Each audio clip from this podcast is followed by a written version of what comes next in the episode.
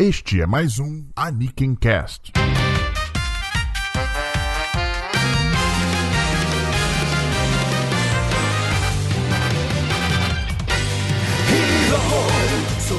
Olá e sejam bem-vindos a este Anikincast especial de preview da temporada de primavera 2018 dos animes que, que comentaremos, onde comentaremos os animes que vão estrear na próxima temporada. Eu sou o Diogo Prado. Eu sou o Starro e eu estou paralisado diante de tantos animes, cara. Temporada de primavera normalmente costuma ser uma temporada bem inchada já, né? Isso, mas eu acho que essa tá, tá batendo recorde, cara. Eu acho que se juntar tudo que tá passando e que vai continuar, mas tudo que vai estrear, dá, sem brincadeira, mais de 50 animes. Dá mesmo, cara. E esse é um dos motivos da gente fazer esse tipo de, de programa, né? Porque, querendo ou não, é impossível assistir tudo, hum. sabe? É impossível assistir tudo e muitas vezes você também não tem saco nem de, você, de sei lá, selecionar, sabe? De fazer aí um, um filtro. E é para isso que nós estamos aqui. Nós estamos aqui justamente para ajudá-lo a tentar ver assim o que, que será que vale a pena assistir na próxima temporada. Esse programa, como eu disse logo no início, é um programa especial, ou seja, ele não faz parte da sequência numerada, né, vamos dizer assim, uhum. do, do Aniken Cast, mas é um programa que nós achamos importante de fazer, que nós fazemos no Anime Club e que trazemos, que decidimos trazer de volta para essa nova fase do uh, Aniken Cast. Mas além de ser um programa especial nesse sentido, é um programa especial também porque ele está saindo ao mesmo, não ao mesmo tempo, ele vai sair antes do feed do Arikencast no YouTube, dividido em três partes. Cada bloco do programa de hoje uh, saiu no YouTube, para quem está ouvindo isso aqui uh, uh, pelo feed, né, no programa, saiu no YouTube dividido em três partes já. Então, se você está ouvindo a gente pelo YouTube, não deixe de assinar aí, assinar não, assim, assinar o feed do Anikincast uhum. também, obviamente, mas não deixe de se inscrever no canal do Anikenkai. Para quem não está no canal do Anikenkai, acesse youtube.com/anikenkai e se inscreva lá no canal também, porque vídeos estão saindo com uma certa regularidade vídeo barra podcasts, né, Está? É, Porque isso, muitos é. vídeos lá então, é. só, só com áudio, basicamente, não, uma imagenzinha estática e o meu áudio por trás e tal. Mas enfim, é importante que tá saindo conteúdo por lá também, e não só conteúdo, Starro, como lives também, olha que maravilha. Isso, pois é nem, é, nem todo dia é sobre animes, mas é o Diogo tá sempre é, tentando coisas novas e tal, aí ele, é, muitas vezes isso tá acontecendo quando eu estou no trabalho, então não tenho a chance de participar. É sempre... Quando, é, Muita gente pergunta de você, Misha. É isso, porque esse é que é o problema, nem sempre eu tô disponível para até mas, cara, mas olha só, o legal do, da. Como você bem disse, o legal da, das lives é que tem dias que nem sempre são sobre animes, mas às terças-feiras eu tenho feito, feito lives normalmente às sete e meia da noite é, sobre animes, né? Sobre o que tá acontecendo. Por exemplo, antes da gravação de hoje, eu fiz uma live sobre justamente a, a, próxima temporada, né? Comentando uhum. com a galera o que eles estão esperando, uh, o que, que eles têm interesse e tal, etc. Foi bem bacana a live.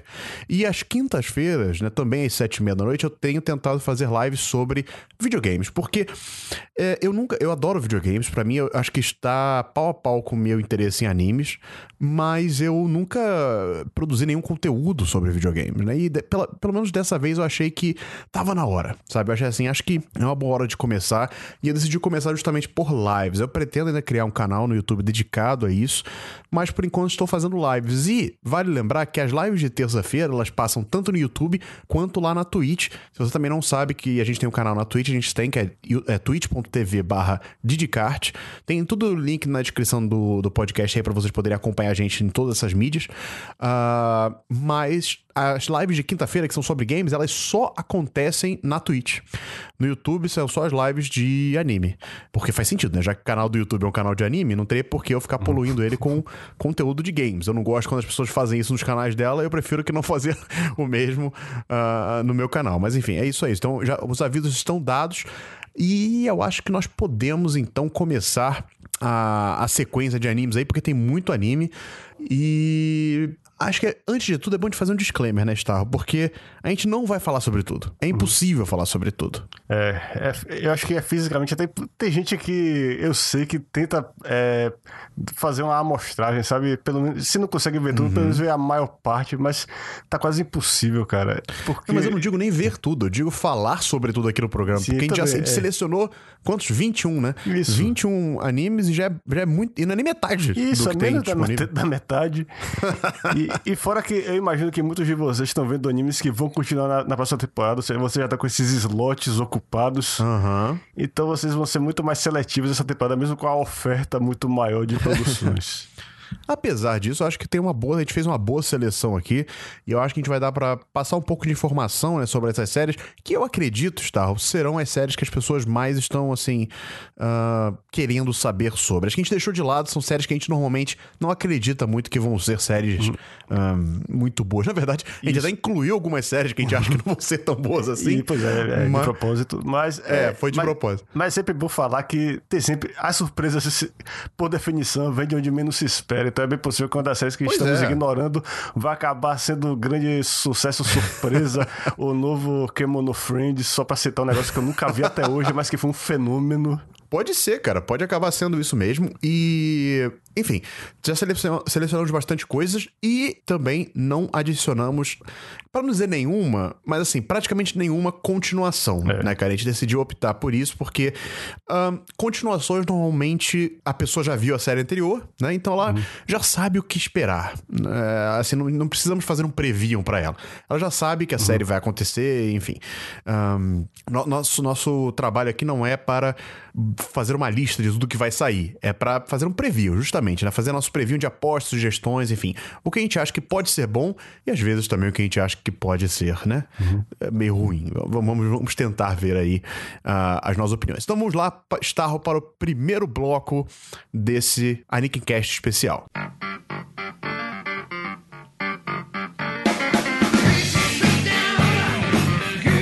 Ok, nós vamos começar com a série que eu acho que é a mais aguardada de todas aqui, porque é um dos animes mais amados dos últimos anos. É a série Steins Gate Zero, que é.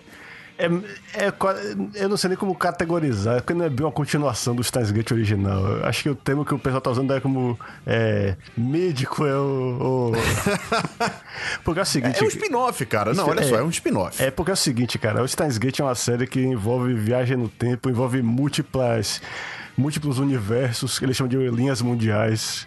É o termo que eles usam. E essa série, pelo que eu tô sabendo, sem dar spoilers, ela vai sim ter uma relação com o original. Só que ela, na verdade, se passa numa linha mundial alternativa. E Pois é, uma linha, uma linha que tem uma importância alta na série original, Isso, digamos é, assim. mas que a gente não tinha chegado a ver. A gente, só- a gente tem uma consequência relacionada a ela, mas não chega a ver o que aconteceu dentro dela. Pois é, e, e pelo que a gente pode ver da sinopse, assim, eu, eu sei, ela é baseada, assim como a série original, em um jogo. O jogo já saiu, tem pra PS4, tem pra PC e tal, pá. Mas é, eu não, não fui atrás, até porque eu não gosto muito da mídia visual novel, né? Não é minha favorita, então eu evito muito jogar esse tipo de jogo. E mas pela sinopse a gente pode perceber que parece que teremos uma pegada um pouco assim mais dark, uma pegada mais amargurada, É, vamos isso dizer sim, assim. é, é o que a gente vê refletido nos figurinos dos personagens e nas artes promocionais. Mas eu acho que se você quiser ter uma prévia do que vai ser esse Steins Gate Zero e já viu a série original, procure a versão alternativa do episódio 23, que foi exibida, Uhum. acho que foi no ano retrasado ainda, porque ela foi feita para promover o jogo, a, a visual novel. E et essa versão do episódio 23, acho que, pelo que eu lembro, a primeira metade dela é idêntica. É igual o 23 original. Só que aí na segunda metade temos uma divergência. O, diga, E o é, e protagonista. é essa linha temporal que segue, não é? Isso, exatamente. Então você vê o que é que causa a existência dessa linha alternativa. Qual é a decisão que o Okabe tomou que ele não tinha tomado no Gate que a gente viu. É. De observação sobre essa série, o que é interessante notar é que ela não é dirigida pela mesma, pelo mesmo diretor da série original e a equipe também é um pouco diferente. Então, assim, ah, apesar da história ser feita pela mesma equipe do- da, da original, né? Que é a, da Nitro Plus, né? É, essa mudança de staff deixa a gente um pouco assim apreensivo, porque uma das grandes qualidades da série original foi justamente ter conseguido adaptar a história da visual novel uh, no formato de anime, que nem, nem uhum. sempre é fácil de fazer. Isso, mas eu acho sempre. que. É. Eu sei que os diretores devem ter mérito nisso, que o diretor no anime é o showrunner, ele é que manda, ele é que dá a direção. Mas eu acho que outro grande responsável é um cara que felizmente vai trabalhar no Steins Gate Zero, que é o Juki Hanada, o roteirista-chefe. Mas o que, que ele fez? Eu não lembro direito. Né? O Joker Hanada é o cara que escreveu Eufônio, as duas temporadas de Hibike Eufônio. Ah, ele vai ser o roteirista? Sim, ele foi o roteirista do Steins Gate original. E ele, ah, foi? E ele tá escrevendo o meu anime favorito da temporada, que é o Yorimuri, aquele das meninas da Antártida. Ainda não vi isso aí, cara. Vai dar é, bafa, bafa. É, o, eu já vi o penúltimo episódio e foi arrasador, sensacional. E é, é isso que me dá a fé de que vai ser interessante de acompanhar, mesmo com um diretor que me parece inexperiente. É, eu acho que vai fazer falta o estilo visual do, principalmente do Hiroshi Hamasaki, que era um dos diretores da série original, que fez também o, o Orange. Eu gosto muito do estilo dele. Uhum. Ele não vai estar presente. Mas é, eu acho que enquanto o Joker Renata estiver lá, ele vai conseguir pegar todas as rotas da, dessa visual novel e construir uma trama que dê pra gente acompanhar e que cubra tudo que é essencial na história. É, bem por aí. E eu espero realmente, então, que. Eu, eu não sabia, eu nem tinha me tocado que ele era o mesmo roteirista. Daí falhei, é falha nossa nessa daí. Mas é, fico feliz de saber, me dar um pouco mais de confiança na equipe técnica dessa, dessa série nova, né? E, bom, passando então para um outro anime que eu acho que vai ser bem interessante a gente comentar logo agora no começo, é que Star, nós teremos um remake de Legend of the Galactic Heroes. Como é que é o nome disso aí em, em japonês? Ginga Eiyu Densetsu. É bem literal a tradução. É, literalmente isso. é, e essa é uma das séries também mais amadas de todos os tempos. É, talvez nem, é, talvez não, não, não tenha sido tão vista quanto merece, mas quem viu sabe o quanto é bom.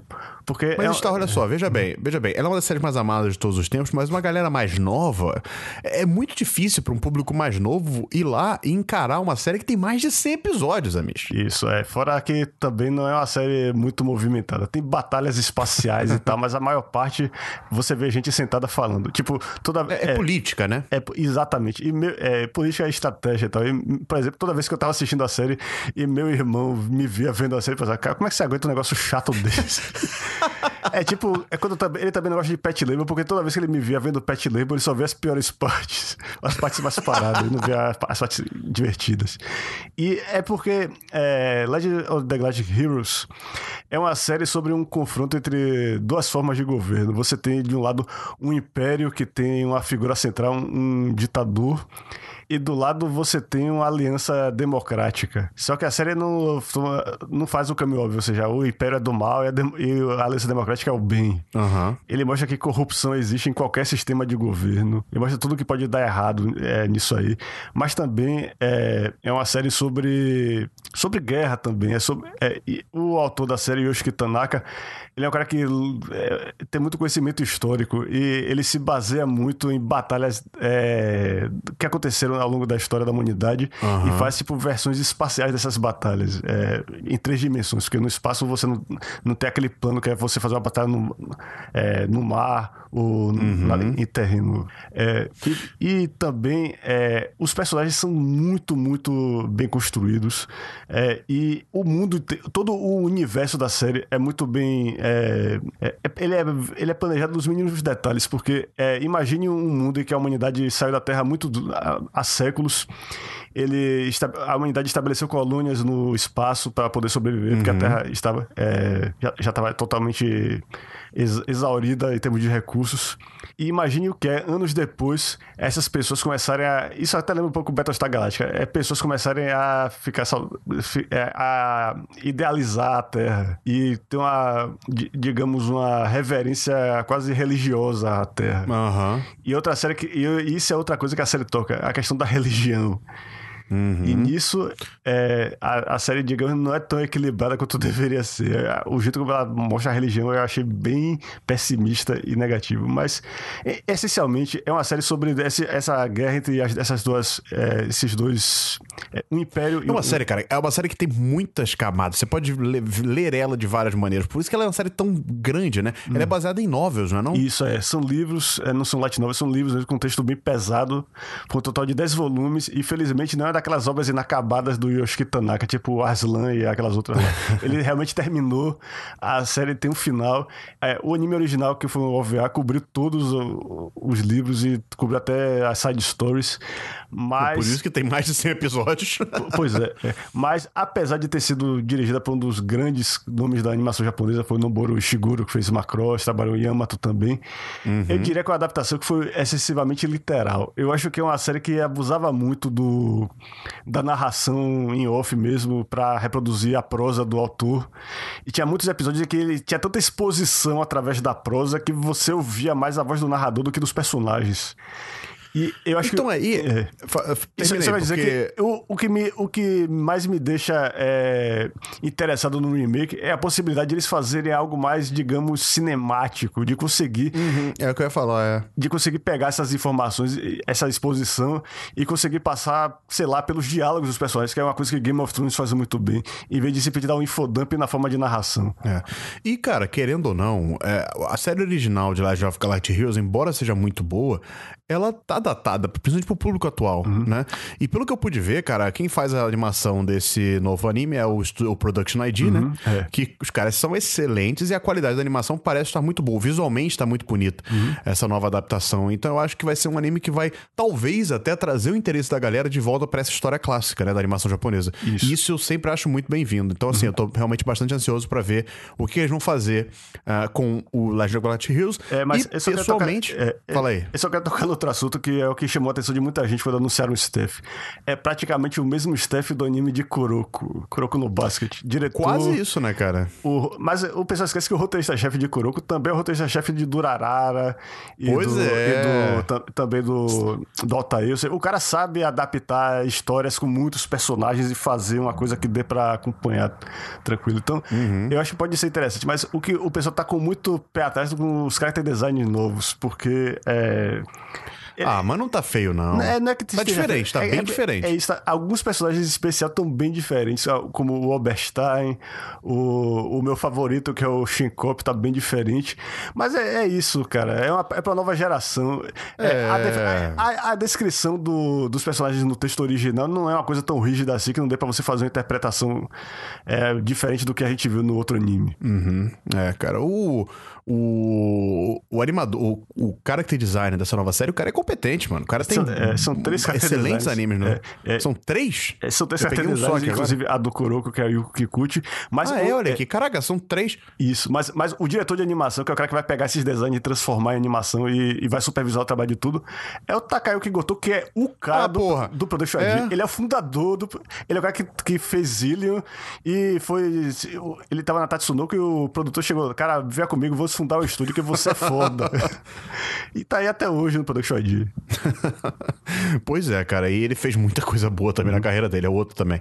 Mas enfim, é, eu acho que esse anime tá em excelentes mãos. Eu acho que isso não vai ser o que vai ser decepcionante. Então, assim, É, eu tô tá. botando muita fé. Sim, e só que Ah, outra nele. coisa, é que eu esqueci, sempre esqueço outro detalhe importante. É, essa série só vai ter inicialmente 12 episódios e vai continuar como três filmes, cada um vai, com equivalente a quatro episódios. Então, vai ser um formato diferente para acompanhar. Eu não sei como é que vai ser a situação do streaming aqui, se esses filmes vão chegar pra gente acompanhar, pra ver a continuação.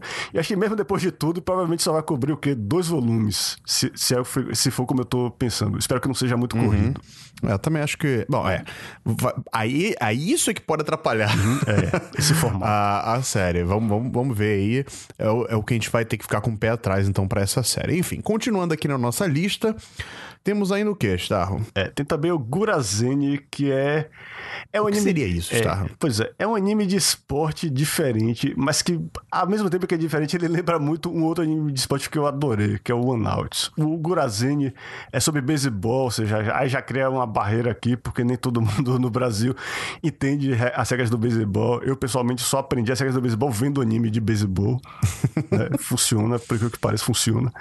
Mas o que é interessante no Gurazeni é que, para começar, você vê pelo, logo pela arte que o protagonista não é o, o tipo protagonista de, de, anime de esporte. Ele não é bonito, ele não é jovem. Ele é um adulto que parece que já tem. Eu suponho que já tem os seus 30 e poucos anos. Ele não é um cara assim muito em forma. Ele, não, ele, é, ele parece que tem um pouco de sobrepeso. Mas ele é um pitcher. Ele é aquele cara que tem que jogar a bola e, e a bola tem que chegar na mão do, do catcher e não pode ser rebatida. Só assim você consegue evitar que outro time pontue. E esse cara tem, parece que, pelo que eu vi na descrição, ele tem um arremesso especial. Mas o que é interessante é que, além de ele ser esse cara diferente, ele, é, ele trabalha num time em que tudo é extremamente estratificado. Tem tipo. É, a, o salário das pessoas é, é, determinado pela performance, pelo, pela produtividade uhum. no, nas temporadas. Ou seja, o cara que faz muito ponto, ou que, ou que dá. No caso dele, que é o pitcher, o cara que elimina muitos jogadores do time adversário, esse cara sim é que vai ter um salário mais alto e vai ter regalias, etc. Isso é interessante porque lembra muito a segunda fase do One Out, que nunca chegou a ser adaptada no anime, que é uma hora que o protagonista vira o dono do time e transforma ele numa meritocracia total. é interessante você ver meritocracia ser aplicada nos esportes, porque não é o que a gente tem na realidade. Aqui, gente, no futebol, por exemplo, o cara pode ganhar um salário grande e tal, mas mesmo se o cara jogar mal, ele continua ganhando o salário dele, porque é isso, uhum. ele ganha pela reputação, pelo marketing que ele traz, as camisas que ele vende e tal. Muitas vezes é isso que interessa pro clube, não o cara fazer gol, o cara é, produzir mesmo em campo. E é isso, é, me interessa muito ver isso. Será, será que o princípio da meritocracia realmente dá para você aplicar é, no, no esporte? Quais são as consequências positivas e negativas? Como é que os jogadores aguentam esse estresse? Eu, meu Deus, se eu não pontuar, eu não vou botar comida na mesa, não vou sustentar minha família. Como, eu quero ver como é que vai ser isso. É. E o diretor é extremamente competente uhum, também. Isso. O cara fez a carreira dele tra é, trabalhando em Doraemon, né? Que é uma uhum, série é. enorme no uhum. Japão. E também dirigiu Space Brothers, que é um uhum. anime sensacional. Dirigiu aquele Naso no Kano X também, que é, apesar das polêmicas, uhum. é bem feito, isso. sabe?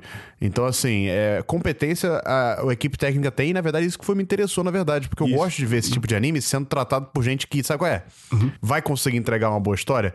E eu não sei, eu acho que Gorazene não é uma história original, né? Ele é baseado num mangá, no mangá. É. mas é. que eu também pouco sei sobre. Então, eu, eu, se tiver disponível pra gente aqui no, no Ocidente, eu gostaria muito de assistir também, eu acho. É, isso que eu chamo a atenção que o Ayumu Watanabe, que é o diretor dessa série, também tá dirigindo o que é para mim o segundo melhor anime da temporada, que é o After the Rain. E pois também é, é, um trabalho de direção fantástico dele. Bota fantástico nisso, Mish. Que infelizmente não vai chegar ao fim do mangá, né? É, é o mangá acabou essa semana, eu tô muito curioso é. pra ver como é que o anime vai fazer. Se vai ter Eu vou ter temporada. que ler o mangá, cara. É. Não vai ter jeito. Esse, esse anime pegou de jeito, enfim. Ai, ai, me pegou tão de jeito, amigo, que eu tô até aberto para ver mais histórias de romance dessa próxima temporada aí que tá pra estrear. É, mas romance não é, não é o próximo anime que a gente vai ver. Ou que a gente vai, vai comentar. É, o próximo anime que a gente vai comentar não é bem uma continuação, mas é uma nova. É, é, é, um franchi... é uma franquia que todo mundo conhece e que tem agora uma sub-franquia. Que é, você, todo mundo conhece Ganda. Só que agora o Ganda tem a sub-franquia do Build Fighters, que é um negócio mais infantil, voltado para promover os Model Kits. Mas que é muito bom. Isso, que é divertidíssimo, por que pareça. Sim. É, funciona. Mas. Diria que é uma das maiores surpresas que nós tivemos no mundo no universo de Ganda nos últimos anos. Isso, pois é. E tem tudo no. As duas temporadas, se eu não me engano, ainda tem no Crunchyroll, é pra quem quiser conferir. Mas esse Ganda Build Drivers, que é é, que também tem essa premissa de ter crianças que controlam. Não, peraí, peraí. Você tá me dizendo que o Gundam Build Fighters, que já é um spin-off, teve um spin-off. Isso, pois é. Ah, tá. então é sobre franquia, é sobre franquia já. Que se chama, é. que se chama Gundam Build Drivers. É, tá me parecendo que é um lance mais de realidade virtual do que os Gundam, do que as crianças realmente montarem os Model Kits e botarem eles para brigar com as partículas plásticas, que era a explicação pseudocientífica que eles davam para eles conseguirem mover os, os Gunpla bonequinhos. Mas é, o que me deixa com o pé atrás com essa série, cara, apesar de eu ter adorado as duas temporadas do Build Fighters, é que mudou muito o staff e no lugar do, uhum. do roteirista das outras temporadas foi o Yosuke Kuroda, entrou um cara que eu acho medíocre, o Noboru Kimura. Olha, não, não, de nome não conheço o rapaz é, aí. O que ele é. fez? Olha, o cara escreveu Soft Ray, que passou no anime no Animax, e foi uma bosta. Ele também escreveu um anime de golfe muito fraco, o Dandô, que eu infelizmente tenho aqui. Eu comprei porque era de esporte e me dei mal. Ele também foi, escreveu vários episódios do Gundam Age, que pra mim é disparado o pior dos Gundams. Hum. Se você acha que o Gundam Build Fighters é infantil, o Gundam Age é muito pior pra mim. E, infelizmente, esse cara é que tá no comando do. O diretor. Mas pelo menos. É. é. eu ia falar isso, pelo é. menos o diretor é o mesmo, né? Isso, pelo menos isso, é. Mas o fa... e, e também, o, o, o, anime que eu tô vendo atual, um dos animes que eu tô vendo atualmente, é escrito pelo Noboru Kimura, que é o Kokoko, é, que em inglês é Moment to Moment. É uma série que é sobre uns. É, é, não vale nem a pena comentar, mas tô dizendo que é uma adaptação bem fraquinha. Eu tô lendo o mangá comparado com o anime. E eu não vou dizer que o cara teve um trabalho fácil, porque ele teve que pegar oito volumes e transformar em 12 episódios. Mas ainda assim, uhum. assim, tá uma adaptação bem fraca do Cococo. Entendi. É, a gente vai ter que apostar então no diretor, que ele vai conseguir manter a série num nível bacana, que nem foi a, o Gundam Build Fighters, né? Uhum. E é isso, cara. É isso. Não vou... tem muito mais é. o, o, que dizer sobre essa série, não. Eu também tô com o pé atrás. Mas como eu gostei bastante do Gundam Build Fighters, eu acho que eu vou acabar dando uma chance. Pelo menos pra, pra Gundam Build Drivers. Pois é. E eu tô me, me perguntando, será que a gente tá indo muito rápido aqui? Eu acho que não, cara. Eu tô... acho que não, porque lembrando que são três. Uhum, é. são, pra quem tá vendo pelo YouTube, são três vídeos, e para quem tá ouvindo aqui no feed do podcast inteiro, são três partes. Então eu acho que a gente tá indo bem. Acho que a gente tá indo bem. E acho que podemos chamar, inclusive, o próximo anime. Pois é. Que Veja bem, Star, para quem conhece o quem conhecia o Anime Club, já sabe que nós vamos provavelmente assistir esse anime até o final que é o Hisone Tomasotan Starro, nada mais nada menos que a nova obra da Mario Okada. Isso, é, ela andou meio sumida dos animes porque ela tava dirigindo o primeiro anime dela, e, que é um filme... Porque ela tava, é. ela tava nadando em dinheiro do Gundam também, do também. Iron Orphans. É, ela cara... tava lá, royalty, ah, vou nadar aqui, tirar umas férias. é, mas é, ela, tá, tá, ela tá recebendo muitos elogios pela estreia dela na direção, mas eu tava até ansioso pra ver ela escrever vendo outra série, porque para mim ela faz muita falta. Ela é talvez minha roteirista favorita em atividade nos animes, a menos que outros que eu gosto mais voltem. Mas é, essa série também, outra figura muito importante nela, no Rissoneto Masotan, é o Shinji Higuchi, que é um diretor que. Uhum. Ele co-dirigiu o Shin Godzilla com o Hideaki Anno. Sim. E ele é muito amigo do Hideaki Anno. Ele, ele, ele co-dirigiu Nadia com ele, ele, ele, fez storyboard, roteiro de episódios de Evangelho com ele. É, a carreira dele é bem atrelada com a. Não, do... filme, ele fez os filmes de Evangelho, cara. Ele escreveu os roteiros do filme de Evangelho. É, de alguns. É, ele, é, ele colaborou com. Do primeiro e do segundo, eu acho. É, ele, ele, é, colaborou, obviamente. Colaborou no o, roteiro, o Hideaki Anno fez bastante. Isso. isso Mas, é, de qualquer maneira, o cara tem competência. Isso, pois é. Ele é um dos criadores do conceito da série com a Mario Kart. E ainda tem outro nome que eu tenho que destacar, que é o Hiroshi Kobayashi, que é o diretor do Kisnaiver. Ele uhum. estreou no Kisnaiver e agora tá em outro estúdio, que esse anime é do Boons. E ele agora vai, e também tá trabalhando novamente com a Mario Kada, que foi a roteirista do Kisnaiver. E é, a combinação desses três, o que, que, tipo de história eles criaram aqui? É uma história bem esquisita. É sobre, é, para começar, é sobre a força de autodefesa do Japão, que é o que o Japão tem no lugar de um exército. O Japão, achei a própria constituição do Japão depois do, da Segunda Guerra proíbe que eles tenham um exército, mas eles têm direito a ter uma força de autodefesa, uhum. uma força militar.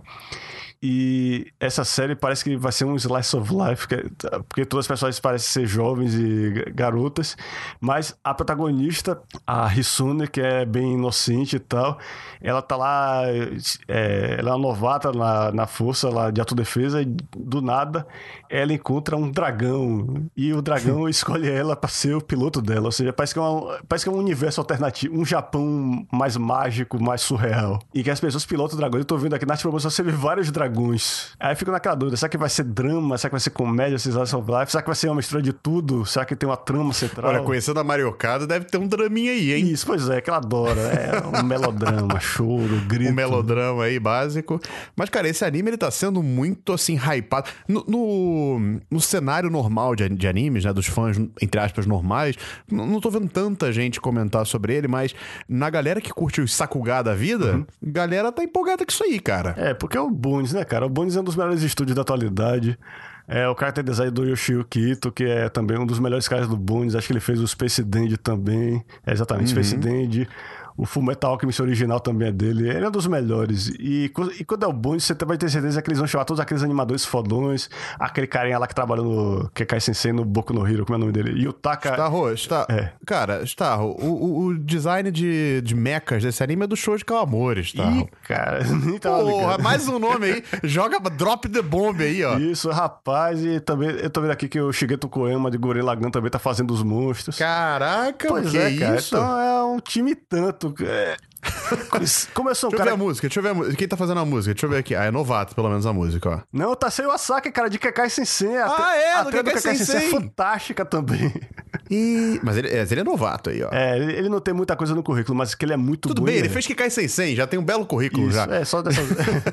pois é, cara. É, o portfólio dele podia ser só Kekai Sensei que tá bom já. Então é isso, cara. É, se você é um cara que escolhe anime por causa de staff, esse é o que tem o staff mais impressionante.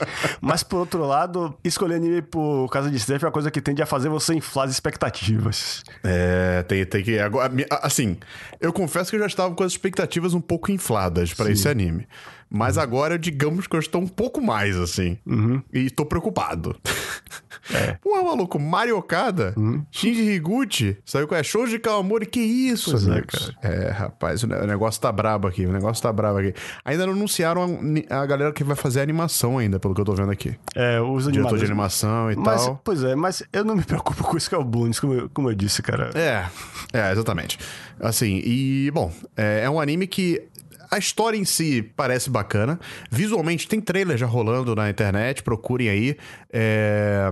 Ele tá muito bonito. Tem até uma entrevista com os diretores e tal, falando, só que infelizmente não tá, não tá legendada. É, enfim, procurei. Hisone Tomasotan. E, e acredito que vocês vão também achar bem interessante o visual do anime. É uma parada mais estilizada, assim e tal. Até o dragão que aparece, né? Que o Starro falou. Uh, é um dragão estilizado, meio com, com, um design mais arredondado, enfim. E que usa tipo uma armadura que parece um avião. Cara, é uma loucura é, só. Você vai influência do show de Calmori logo aí, no visual. Lembra muito o Valkyrie, só que é um dragão. É. pois é, cara, assim. Tem tudo para dar certo esse anime, cara. E eu espero realmente que dê, porque agora com essa staff, então, nossa senhora. Eu vou parar por aí que eu ia aumentar mais ainda o hype da galera. Então tá bom por aí, entendeu? Vamos, vamos, vamos para o próximo, porque o negócio tá, tá bacana aqui. Qual é o próximo anime, Michi? É o Otakoi. Na verdade, o Otakoi é um apelido pro anime. Ele tem um nome mais. Deixa eu ver qual é o título completo dele aqui o Otaku Nikoi wa Muzukashi. É, quer dizer que é, amar otaku, vida de namorar otaku é difícil. e é mesmo, né, porra? Mas, mas a ideia desse anime eu achei muito interessante, cara. E, foi, e esse é um dos animes que eu falei para você que eu tô interessado em ver nessa temporada por causa da meu, do meu coração aí que está mais aceitando mais romances depois do After the Rain dessa temporada, enfim. Uhum. Uh, que é uh, dois amigos, dois amigos, acho não sei se no tempo da faculdade ou uhum. enfim. Pessoas, ah, não, ah, pela sinopse da middle school, né? Escola mega, como é que seria o que? Ensino básico? É, ginasial, mas. Ginasial ali. Não, que mas... eles se encontram Sim, um é. tempo depois, né? Eles estão uhum. trabalhando numa mesma empresa, descobrem que estão trabalhando numa mesma empresa, só que ele é um otaku e ela é uma fujoshi. Isso, é, é, eles, não, eles não gostam necessariamente das mesmas coisas, né? Parece que o caso dele é mais com games, o dela, como é fujoshi, é, é mangá e anime. Isso. E, e parece também que eles não, não, não demonstram tanto assim no, no negócio, no, no ambiente de trabalho, né? E aí o reencontro dos dois, de repente, vai, vai reacender aí, né? Uhum. Essa, essa paixão, essa, esse hobby dos dois e tal. E vai ser interessante ver como é que eles vão é, lidar com isso e como é que vai funcionar a dinâmica do, do casal, né, cara? Vai ser, vai ser interessante eles serem atraídos novamente um pelo outro por causa desse interesse comum uh, no hobby, ou pelo menos não necessariamente em comum, né, mas próximo, vamos dizer assim. É. O mangá é muito elogiado, muita gente pedia para virar anime. Uhum. É, se eu não me engano, até ganhou prêmios, mas não tenho. Não, não vou me arriscar, não. Dizer que ganhou prêmios, porque ele é muito popular. É. E é, é, a, é a próxima série do Noitama. Então, se, se, você é uma pessoa como eu, que, cujo critério é se é do Noitamina, eu vou ver. Você já tinha. Acontece de de gente dar uma pisada na bola de vez em Isso, quando, né? Pois é, cara, mas eu, eu vou lhe dizer, cara, se eu só tivesse uma mão, eu ainda assim poderia contar nos dedos quantos animes do Notamina eu não gostei. É, isso é verdade. É, e nesse caso, é do A1 Pictures, que é um estúdio que faz muita coisa pro Notamina, mas é um daqueles estúdios que terceirizam quase tudo. Eles não, tipo, um, eles não têm tipo um staff próprio, não tem. Eles procuram outros recursos lá e acabam fazendo acontecer. O cara que tá dirigindo o Yoshimasa Hirai, que é um cara que é muito bom com Slice of Life, ele dirigiu a primeira temporada do Working e também fez é, o, o Sketchbook, que é um negócio que até hoje eu adoro. É, ele também tá fazendo o roteiro dessa vez. Eu não sei se ele como. ro- Mas como ele tá fazendo. Mas como é um mangá, se, se o mangá é muito bom, não tem roteirista que estrague. É, isso é verdade. O que pode Quer prejudicar. dizer, é. quer dizer, É, sim. Isso, mas o que pode prejudicar é só o fato de que o mangá não acabou. É, é o mesmo problema do After the Rain, que a série atual do Noitami, né, que também é excelente. Mas pelo menos o After the Rain a gente sabe que terminou o mangá agora. Então a gente pode Isso. tranquilamente, depois de terminar a série, ir lá pro mangá e saber que vamos ver um final. É isso. No caso do Otakoi, a gente não, eu não sei, por exemplo, se vai ser é daquelas histórias que a gente é, que a gente fica torcendo pra eles ficarem juntos ou se eles já ficam juntos logo e é mais sobre como eles conseguem manter o relacionamento. Eu sinceramente não sei. Eu quero me surpreender vendo a série. É. E, Amish, para terminar este primeiro bloco, essa primeira parte do nosso Previam de animes da próxima temporada, eu acho que é bacana a gente encerrar de um anime que também tá um tanto quanto hypado, que é o Jushinki Pandora, Amish. Isso, pois é. Lembra quando a gente falou do Shouji Kawamori? O cara que criou Macross, o cara que fez Scaflone e que tem um dedo em um monte de ani- de anime bom, é o cara que eu admiro muito na indústria. Pois é, essa é a nova criação dele. Ele já tinha eh, anunciado há muito tempo e via-se pelo pouco que ele, que- ele divulgou no começo, que era uma coisa bem voltada pro, é, pro mercado chinês, na verdade, porque os chineses estão investindo muito dinheiro em animação japonesa, que faz muito sucesso lá. E por causa disso, é, a coisa tá mudando um pouco. Entra muito dinheiro e às vezes o estúdio pega. Em vez de fazer um anime só com esse dinheirão, porque eu não faço logo três animes com esse dinheirão. Aí acaba diluindo a qualidade, infelizmente. Mas no caso do, Sim, sim. do Yushiki Pandora, eles já, o Kawamori já tá procurando parceiros na China pra investir e tal. Pelo que eu tô vendo, tá me parecendo que é uma grande produção sim, tá na mesma. Me parece que o nível de qualidade vai ser o mesmo do. Pelo menos dos últimos Macross que ele fez. Mas, embora tenha o staff bem Macross, tem ele, tem a Arisa Ibata do Macross Frontier fazendo character design. Por outro lado, tem também o roteirista do Macross Delta, cara. Isso. É, ia falar isso. Eu, antes da gravação, a gente tava fazendo uma live, né, cara, comentando sobre os animes da próxima temporada, e foi a coisa que eu comentei. Eu falei assim: olha, bacana e tal, mas temos aí o roteirista de Macross Delta que deixou a gente um pouco a desejar em Macross Delta. Muitos isso. plots jogados assim, plots que não tiveram conclusão, enfim. É, isso pode prejudicar um pouco a série, né, cara? Pois é, e a ideia da série é bem ambiciosa, é uma série sobre evolução. Uhum.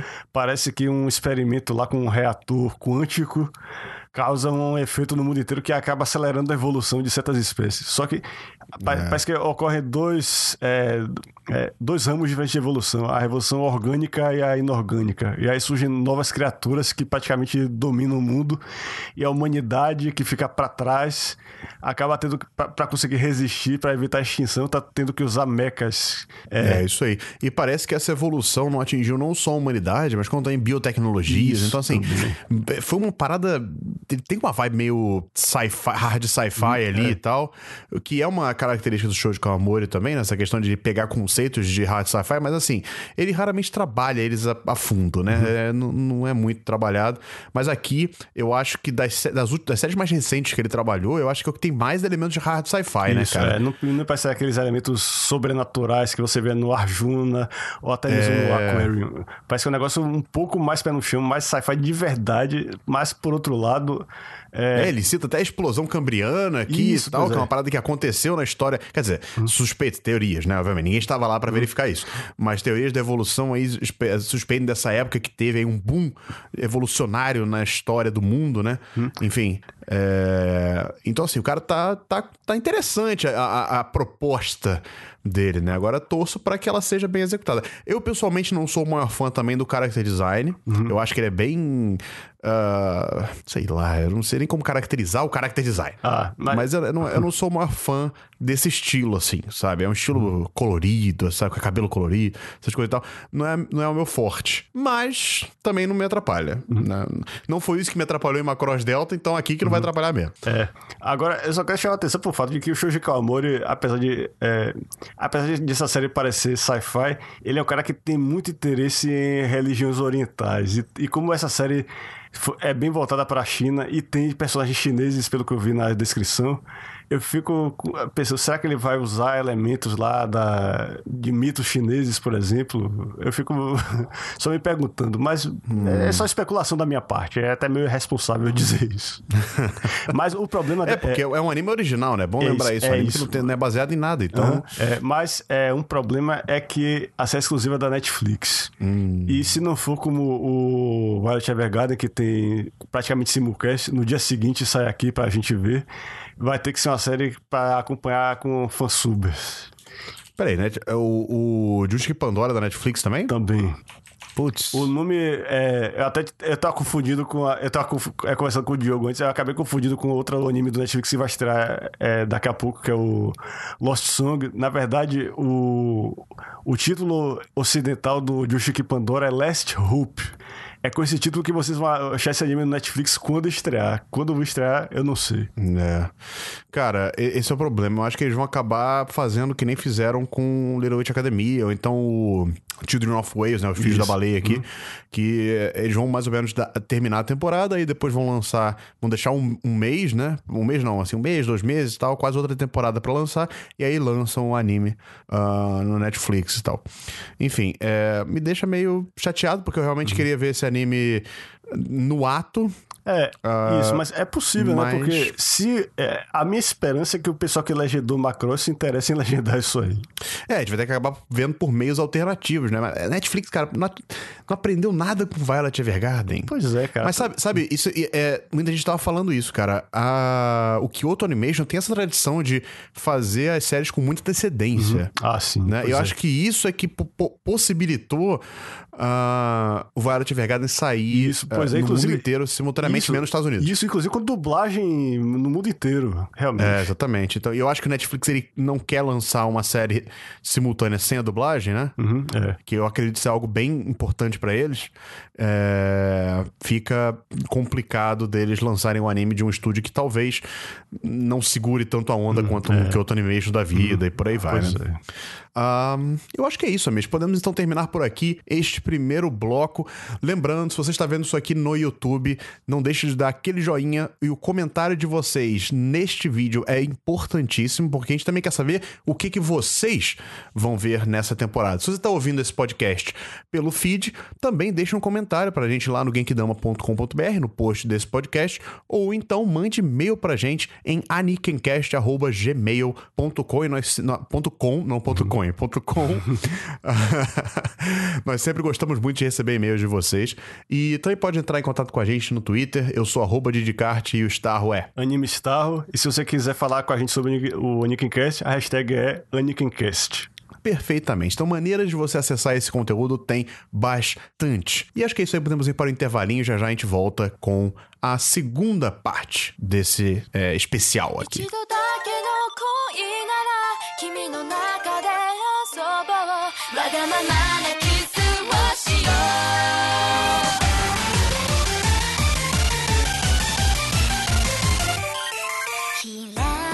Sejam bem-vindos de volta à segunda parte do nosso especial sobre a temporada de primavera 2018, nosso preview, o que a gente espera, as nossas apostas e sugestões para a temporada ah, de primavera. Se você não viu a primeira parte, vai lá e veja, mas não tem problema, pode terminar de ver essa daqui agora e depois voltar, porque elas são partes independentes. Na primeira parte, nós falamos sobre Steins Gate Zero, o remake de Legend of Gal- Galactic Heroes, Guranzeni, Gundam Build Drivers, Masotan, Wotakoi e Pandora, que é o novo anime do Shoji Kawamori. Nesse programa nós vamos falar também de... Nesse programa não, nessa nova parte, nós vamos falar também de sete animes que vão estrear na temporada de primavera. Lembrando que nós deixamos de lado algumas continuações e animes que nós ah, não tínhamos muito o que falar sobre. Nós fizemos uma pequena seleção, até porque, né, Starro, tem anime pra Isso. caramba nessa temporada. Enfim, Starro, qual é o primeiro anime, então, que trataremos de falar nessa segunda parte? É um anime que, de certa forma, é uma continuação, mas é, é- tem tudo para ser uma série fechada e acessível, que é a quinta série de TV do Lupin III. É, pra quem não conhece o E- Lupin III, é, a série dele passava na Locomotion com o título Cliffhanger. É sobre um ladrão chamado Arsène Lupin III, ou seja, ele é o terceiro de uma linhagem de ladrões. E é sobre a turminha dele, o- que inclui um, é, um pistoleiro, que é o Jigen, que é o melhor amigo dele, é um cara bem misógino, mas que ele é divertido também. Tem a Fujiko, que é uma ladra também, ela é muito sexy, o fanservice todo da série é ela. E ela tem uma relação de, de ficar provocando o Lupin, o Lupin ama ela de paixão, mas ela, você nunca sabe se ela gosta dele de verdade ou se ela tá só enrolando ele. É. E tem também o Goemon, que é o assassino que usa uma espada, ele, é- ele se veste tipo um samurai. E eu, eu nunca entendi até hoje porque ele é amigo dos outros três, porque ele não é um ladrão que nem os outros três. Mas, é, enfim, é, Lupin... Tá, então, mas é bom, é bom falar para as pessoas que de repente não conhecem Uhum. Lupin, que é uma das séries mais clássicas, né? Uma das franquias mais clássicas da animação e até nomes gigantes, Isso, como cara. o Hayao Miyazaki, já trabalharam é, com ela. Pois é, o Hayao Miyazaki e o Isao Takahata, que são os fundadores do Ghibli, dirigiram a maior parte da série original do Lupin que passou na Locomotion. Eles entraram quando demitiram o diretor original. E o Miyazaki também fez o filme Castelo de Calhosto, que é o clássico de Lupin. É o filme que todo se você não conhece Lupin, tem interesse, veja esse filme. Veja... É, é, um- é uma série que tá aí desde a década de 70, Isso. enfim. E, e- e, cara, é- é- ele continua mantendo a mesma identidade visual Uhum. até. Então, então, assim, é bem bacana de poder acompanhar essa jornada do, do Lupin até aqui, né? E também observar as diferenças, né? As mudanças que acontecem a cada nova ah, iteração, né? Do, Isso. da série. A última, se não me engano, foi em 2015 ou Foi. 2016? Pois é, por aí. 2015, Foi 2015. Eu lembro que eu tava. porque eu tava na Itália, eu achava que eu ia, que eu ia conseguir ver um episódio e eu não consegui ver na televisão. Eu queria muito, não consegui. Tava passando dublado lá em italiano. Nossa, é porque é, é, se passou na Itália, Isso, né? pois essa- é, foi uma coprodução com a TV italiana. E dizia até que É, a TV e italiana dessa- era um pouco diferente, as cenas a mais, a abertura diferente e tal. Mas E dessa vez resolveram. e dessa vez resolveram levar Lupin para a França, né, bicho? Isso, Aí. pois é, é legal que toda a série nova de Lupin agora eles fazem essa mudança de ares. É, pelo que a gente vê na arte promocional, parece que vai ter uma pegada mais de. Não vou dizer sci-fi, mas tem um pouco de realidade virtual na história. Tem um pouco de ciberterrorismo, talvez, na história. Mas. Eu acho é, incrível eles conseguirem atualizar uma série como Lupin, cara, na boa. Eu acho incrível uma série que tá aí desde os anos 70, conseguindo se renovar e tratar de temas até bem atuais, como por exemplo cyberterrorismo, esse tipo de coisa e tal. Uhum. É, mas o. é, uma, uma coisa que meio que dá uma identidade pra cada série do Lupin é o- a cor do paletó que ele usa. Tipo, a série 1 é a série do paletó verde, a série 2 é a série do paletó vermelho, a 2 é do paletó ro- rosa, a 4 É. foi do paletó azul. E nessa quinta série eu tô vendo que ele continua com o paletó azul. E o diretor da pois série é. é o Yuichiro Ano, ele trabalhou também no. Ele não foi diretor supervisor, mas ele trabalhou na série anterior. Então, eu tô achando que vai ser meio que uma continuação do outro. Não quer dizer que não vai ser acessível, mas é, vai ter uma pegada semelhante, apesar de ser na França. Starro, Uhum. a coisa que eu achei mais engraçada desse é, Lupin novo é que o roteiro, Starro, é do Ichiro Kuchi, Isso, cara. eu adoro ele. ele, ele- Eu adoro o cara também, só que sabe por que eu achei mais engraçado ainda? Pra quem não sabe, ele é o criador de Code Geass e roteirista de Code Geass. Ele é, roteirizou recentemente também o Devil May Cry Baby, Isso. né? E que foi também um sucesso da Netflix. Enfim, é, o cara é muito competente. E o que eu achei mais engraçado é que sabe o Kitsune, Starro? Sim. Kitsune, ele não gosta de Code Geass, né? Ele tem uma birra com Code Geass. Mas ele adora Lupin. Esse. E olha que ele conflito interno ele vai Isso, estar pois é, agora. cara. Ele, adora, ele adorou o Devil May Cry Baby que eu sei. Ele fez um vídeo. Eu sei, exatamente. Cara, tipo assim, vai ser engraçado. Eu vou dar uma sacaneada nele É. depois, cara. Eu vou dar uma sacaneada nele depois, mas enfim. Vão lá no Twitter, vocês estão ouvindo a gente? Vão lá no Twitter do Léo Kitsune e sacaneia ele também. Isso, cara. E o, o Ichiro Kochi é o rei das reviravoltas absurdas. Então, ele é o cara certo pra escrever Lupin, porque todo episódio eu Perfeito. acho que vai ter. Você. você nunca vai saber o que esperar. Toda hora vai acontecer um negócio negócio que vai, vai fazer você repensar tudo o que aconteceu. E é sobre roubos e etc. E combina, cara. E tirou o coach com o Lupin. Eu acho que vai ser legal. Também acho que vai ser legal. Boto fé nessa série. É uma das séries que eu tô mais apostando ah, nessa temporada, eu diria. Mas também não tem muito mais o que falar. Até porque o Lupin, às vezes, ele consegue manter um segredo grande até que saia de fato ah, a série. Mas tem trailer já disponível. Enfim, dá pra conseguir esperar bem ainda a série estrear. E é, vale lembrar também nessa- né, nesse programa de previews, a gente não tá dizendo muito assim pra onde vai cada série, né? Se vai ter no Crunchyroll, se não vai ter, porque ainda não foi divulgado. E Star, antes da gente mudar pro próximo anime, é, eu falei que a gente ia falar de sete animes nessa segunda parte, mas na verdade eu vou falar sobre oito, porque eu acho que são dois animes assim. Não, não tem muito a ver, mas enfim. São continuações que a galera tá esperando. Eu acho que é bacana a gente trazer aqui para o nosso programa, porque né, as pessoas vão querer saber o que, que nós achamos sobre elas. Então vamos lá. Primeiro, tem o spin-off de Sword Art Online. né? Se você, já- se você estava cansado de Sword Art Online, parabéns, vai ter mais coisas saindo. Se você gosta muito de Sword Art Online, não sei porquê, mas enfim, cada um com seu cada um, é, parabéns, você ganhou um novo anime para assistir. Mas o que seria essa, essa- esse spin-off, Amish? É, Sword Art Online Alternative Gangue Online. É, para começar, esse spin-off não é escrito pelo Oreki Kawahara, que é o autor do, da light novel original Art Online. Ele é escrito pelo Keiichi Shigesawa, que é o autor do Kino no Tab. Só isso já me deixou interessado. Porque esse cara...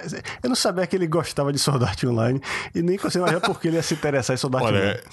Ele não precisa gostar, só precisa ter assinado um cheque pra ele no final do mês, assim, tá Ah, mas, tranquilo. Mas acontece o seguinte, cara. É, esse jogo, esse spin-off se passa no Gangueu Online, que é um jogo é, de armas de fogo, não é de espada.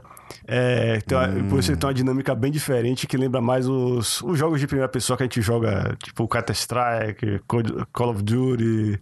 É, Unreal, o, o que for. A Unreal ainda existe ou o pessoal só usa o engine dele pra fazer jogos? Eu nem sei. Cara, acho que as pessoas só. é, acho que é só. É, eu ia falar isso, acho que é só é. engine mesmo. É isso. Pois é, pra ser como eu, como eu entendo de, de First Person Shooter atual. Mas o arco do Gangue Online na segunda temporada do Sword Art Online, eu achei legal. Eu gostei. Tinha uma ideia muito interessante que era de um assassino que, quando ele atirava numa pessoa é, no jogo, a, a pessoa morria na vida real. Como é que ele conseguia fazer isso? Era o mistério do primeiro arco. É, só que o Gangue Online parece que não, não tem os personagens do Sword Art Online original. Eu não tô vendo o Kirito, que é o protagonista, e o, alter, o avatar quase feminino que ele usava Então no... quer dizer que pode até ser um anime bom? É, talvez. É. então é isso. Se você gosta do Sword Art Online, provavelmente você vai querer ver. Mas se você não gosta do Sword Art Online, pode ser que você esteja porque tem uma voz autoral diferente. É o Keiichi Shigesawa, que é um cara que fazia aquelas parábolas interessantes. no- Eu achei que você ia falar que tem uma voz que eu gosto, que é da Rikasa Yoko fazendo Ah, sim, um dos protagonistas. é, a grande é, Yoko Rikasa, que felizmente tá com a carreira excelente. Tu- metade das séries que eu vejo, ela, ela dubla alguém, mas eu É impressionante. É, mas eu não me canso- Ela tá fazendo algum personagem. Mas eu não me canso dela, isso. não. Ela é muito boa. E no, e no Online, é, ou no Gangue Online, outra coisa que pode fazer uma diferença é que não é o mesmo estúdio, não é o A1 Pictures. É o estúdio 3 Hertz que fez. É... Ó, bacana. Flip Flappers, Isso. Principal Principal. Pois é, que foi Princess ótimas Prince. séries. Por, por- por outro lado, eu tô tentando não lembrar que eles fizeram o de Mission W também, mas eu tentei evitar de falar, né? tá tudo bem. né? É, é, uma, é uma coisa que nunca esquecer, nunca esquecer. Mas ainda assim, é, eu acho que pode ser, é, me- mesmo se você não for uma pessoa como eu, que tem problemas com Sword Art Online, pode ser que essa série seja interessante. Se você Pode gosta ser. de First Person Shooter, quer ver uma série sobre reali- realidade virtual, e, e se você gosta do Kino Notab, de, de repente você pode achar interessante essa série. Agora, uma série que tem muita gente querendo saber também, Starro, que é outra continuação, que eu acho que vale a pena a gente falar aqui, que nós acrescentamos um spot para ela aqui nesse programa, que é ah, Tokyo Ghoul Re. Isso. Eu tô... Essa eu acho que tem a galera esperando, né? Essa daí eu É. acho que tá um hype alto. Pois é, porque Tokyo Ghoul é um grande sucesso no mundo inteiro, não só no Japão. A venda do mangá é altíssima no Japão, mas o mundo inteiro é, se interessou por Tokyo Ghoul, porque a metáfora do Tokyo Ghoul é mu- muito... Ela é bem universal. A metáfora de você ser uma pessoa que vive é, à margem da sociedade por uma coisa que não é culpa sua e que você não consegue controlar. É, mas é, o interessante desse Tokyo Ghoul é que ele é uma continuação do mangá original, só que o anime original de Tokyo Ghoul, que teve duas temporadas, ele, ele acabou na segunda temporada tomando um caminho muito diferente do mangá. A conclusão também foi bem diferente, por isso é que eu tô intrigado. Ele vai ser uma continuação do anime original ou ele vai ser uma adaptação do mangá? Considerando a Pois cronologia é, cara, do tem mangá. muita gente dizendo que ele vai, sei lá, pode de repente ignorar a segunda temporada, né, e tal. É. E se isso acontecer, vai ser complicado, né, cara, assim. É, por Principalmente pra quem acompanha o anime só, Isso. né? É, o Tokyo Ghoul Re, ele não, é, ele não usa é, todo o elenco do original. Ele não é tipo, ele não presume que você viu todo o original e já ele continua diretamente onde parou. Tem, uma, tem, Aham. tem um longo, tem, tem um longo salto cronológico entre as duas séries. Tem um status quo. É, é. Então talvez dê pra, sei lá, assistir ela até como uma série solo, talvez. Isso, pois é. Porque é, eu não sei nem se eu devo dizer isso, mas é o seguinte: é, ele- um certo personagem importante do Tokyo Ghoul está nessa série. Então, e com um papel muito importante. Só que o jeito tá vendo do jeito que você espera, entendeu? Então esse é o elo. Se você gostou do Tokyo Ghoul e quer ver esse personagem de novo, ele, ele vai estar no, no Re, mas bem diferente. Coisas aconteceram É. e uma das coisas que faz você. é, se interessar pra série é isso. O que aconteceu com ele? Por que ele ficou desse jeito? Por que ele tá acertando. É, porque é, o que eu- é, é que eu tenho dificuldade em não dar spoilers do. do- É difícil sinuca você falar de uma aqui, continuação. cara. É. por isso, é por isso que a gente evita falar de continuações, caros ouvintes. É isso, mas vou dizer que o Tokyo Ghoul ele, ele é uma coisa bem do ponto de vista dos caçadores de ghouls, só que são caçadores de ghouls que estão usando ghouls. Então é bem diferente nesse aspecto, porque o outro Tokyo Ghoul, o original, os caçadores eram normalmente humanos que pegavam, eles, eles pegavam o poder dos ghouls, que é o Kagune, que é aquela coisa que sai das costas deles e que tem vários poderes diferentes, e transformavam em armas pra caçar os ghouls. Mas agora- ah, Mas agora a gente tá numa situação em que é, você tem ghouls e, semi-ghouls sendo usados nessas organizações. Seja, é eu- Aí fica aquela questão: o cara tá traindo a própria espécie dele a fazer isso, ou ele tá fazendo a parte dele pra tentar mudar o sistema por dentro e pelo menos manter a paz. Eu acho que essas são as questões do, do Tokyo Re, mas eu admito que eu não li muito do mangá, não. É, eu também não li o mangá, na verdade, vou ser sincero, nem a, a série original eu vi inteira ainda, então, enfim. Mas calma, está em processo. Daqui a pouco um dia sai. um dia eu termino de ver. Eu provavelmente não vou assistir Tokyo Ghoul por causa disso, nessa temporada agora, mas eu acredito que deve ser uma das séries que a galera tá mais esperando aí ah, nessa temporada, sem dúvida, né, cara? Essa e talvez, sei lá, em Steins Gate Zero. É. Sabe qual é? Talvez, enfim. Ah, por isso até que a gente tá falando aqui. Mas então, Gustavo, vamos deixar as continuações de lado. Nós já falamos sobre duas delas, que são as mais, eh, acredito, importantes pra falar. E vamos voltar a falar dos animes novos. Inclusive um, Star, que eu estou pra ler o mangá já tem muito tempo. E nunca li, pra variar, né? Ah, que é Golden Kamuya, Michê. É, a primeira coisa que me chamava a atenção no Golden Kamuy é que quando eu via ele naquela lista de mangás mais vendidos, eu pensava, é com Y mesmo que é pra escrever o Kamuy.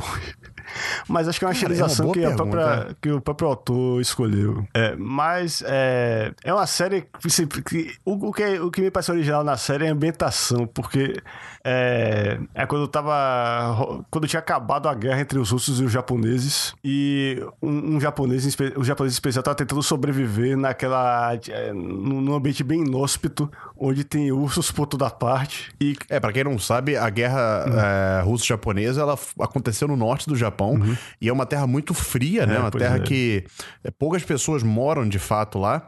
É, é- como é que é o nome? É, é Hokkaido, né? Ali é Hokkaido. Uhum. Eu acho que é.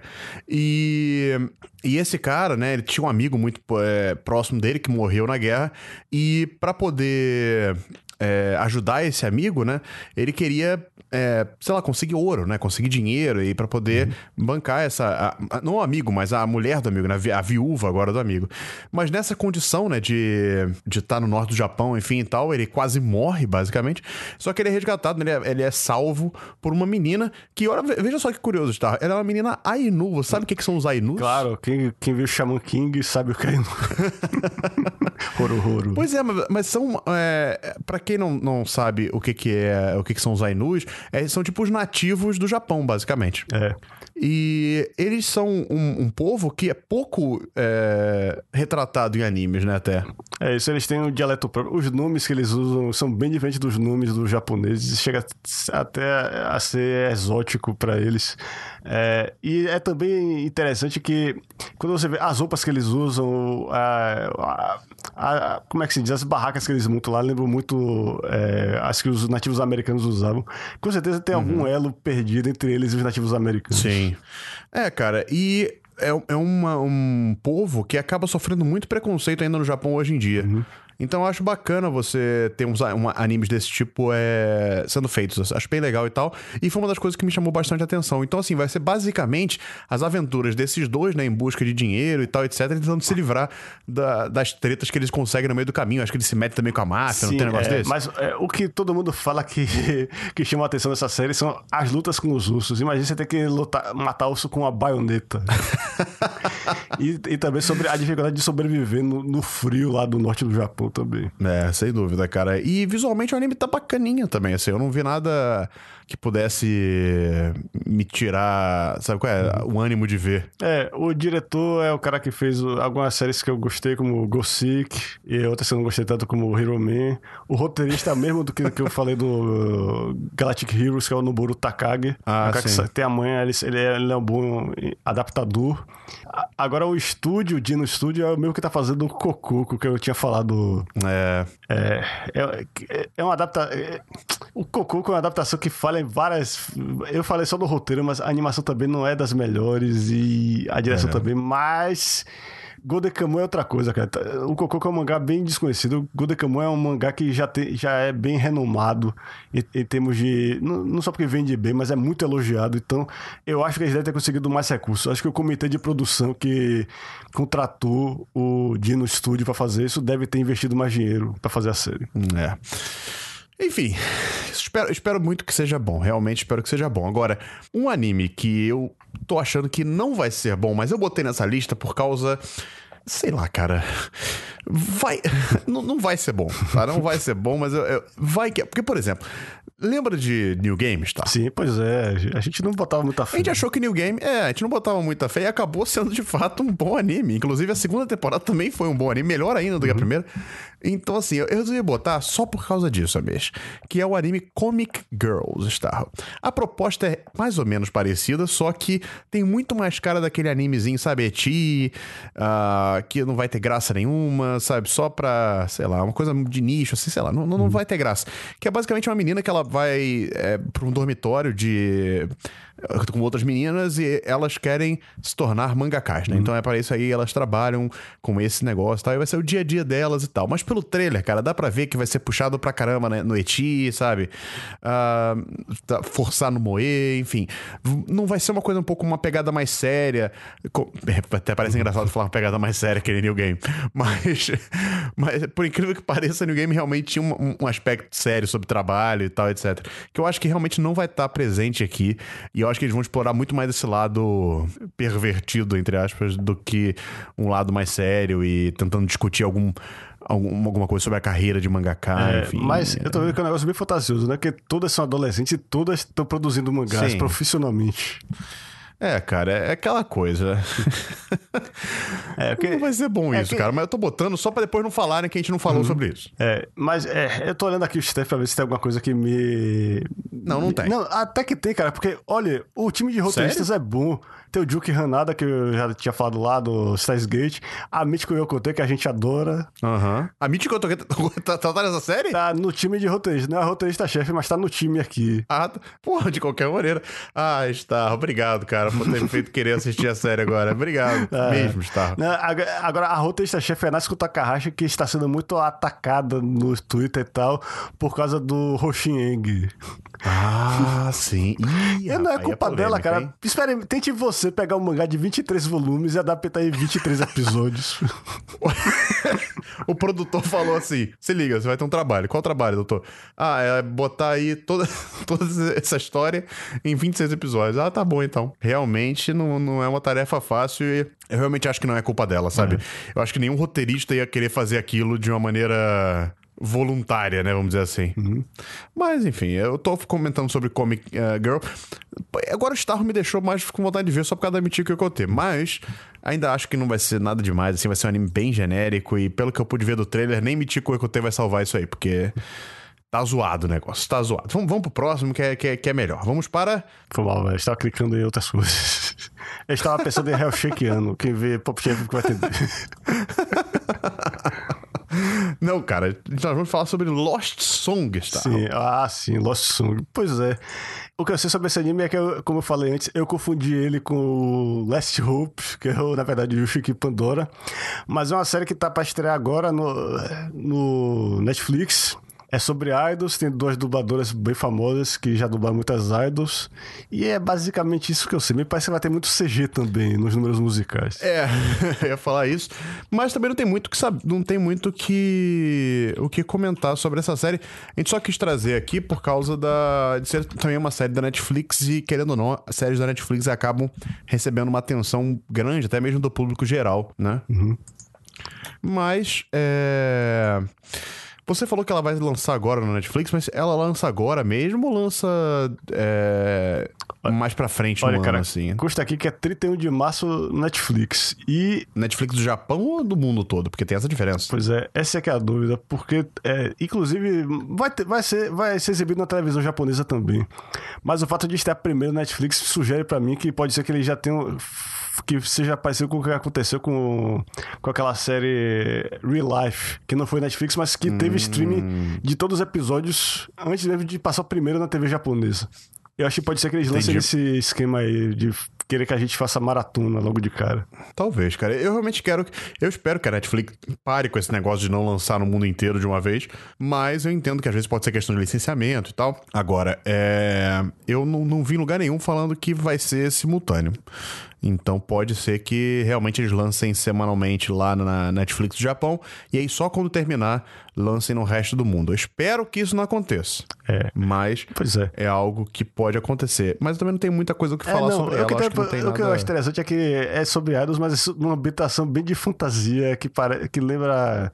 É um negócio de fantasia medieval mesmo, isso que é interessante pra mim. Não, se, Uhum. não se costuma fazer idols é, nisso aí. Mas, por outro lado, o diretor, os diretores, os roteiristas e criadores são dois caras chamados Junpei, só Junpei e Morita. Eu até estranho, isso não é erro de grafia, não é um cara só, só chamado Junpei e Morita, não. Não, em todo lugar que eu vejo tá escrito assim, Junpei e Morita. Não sei quem são essas pessoas. Pode ser pseudônimos também, né? É, Sei lá. sei lá. Não sei porque eu queria usar pseudônimos com um anime que sai na Netflix, hum, com toda a visibilidade, mas enfim. É, mas sei lá, se você gosta da Konami Suzuki e da Yokari Tamura, se você escolhe por- com base dubladora anime, você vai querer ver isso aí.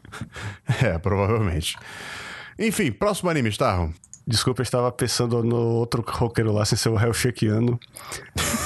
A- Agora é Tá a vez de David. Soten Ken, cara, que é um negócio que me deixa assim em conflito, porque o primeiro Soten no o Soten Ken já teve anime antes e foi uma adaptação desastrosa, pessimamente animado. Teve a, a- versão da televisão teve episódios faltando que depois acrescentaram no, no DVD. Nossa. E quando chego, ele foi cobrindo o mangá, quando chegou no final, bora inventar o final cagado aí. O cara que passa a série toda procurando o amor da vida dele, encontra ela do nada, eles ficam juntos e pronto.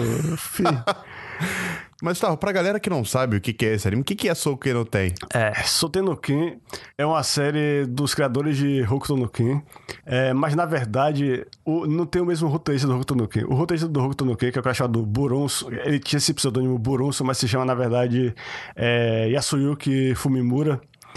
E o, e o desenhista que é o fantástico Tetsuo Hara. No caso do Soten no Ken, o Tetsuo Hara é o roteirista e desenhista, e o Buronso tá lá só como consultor mesmo.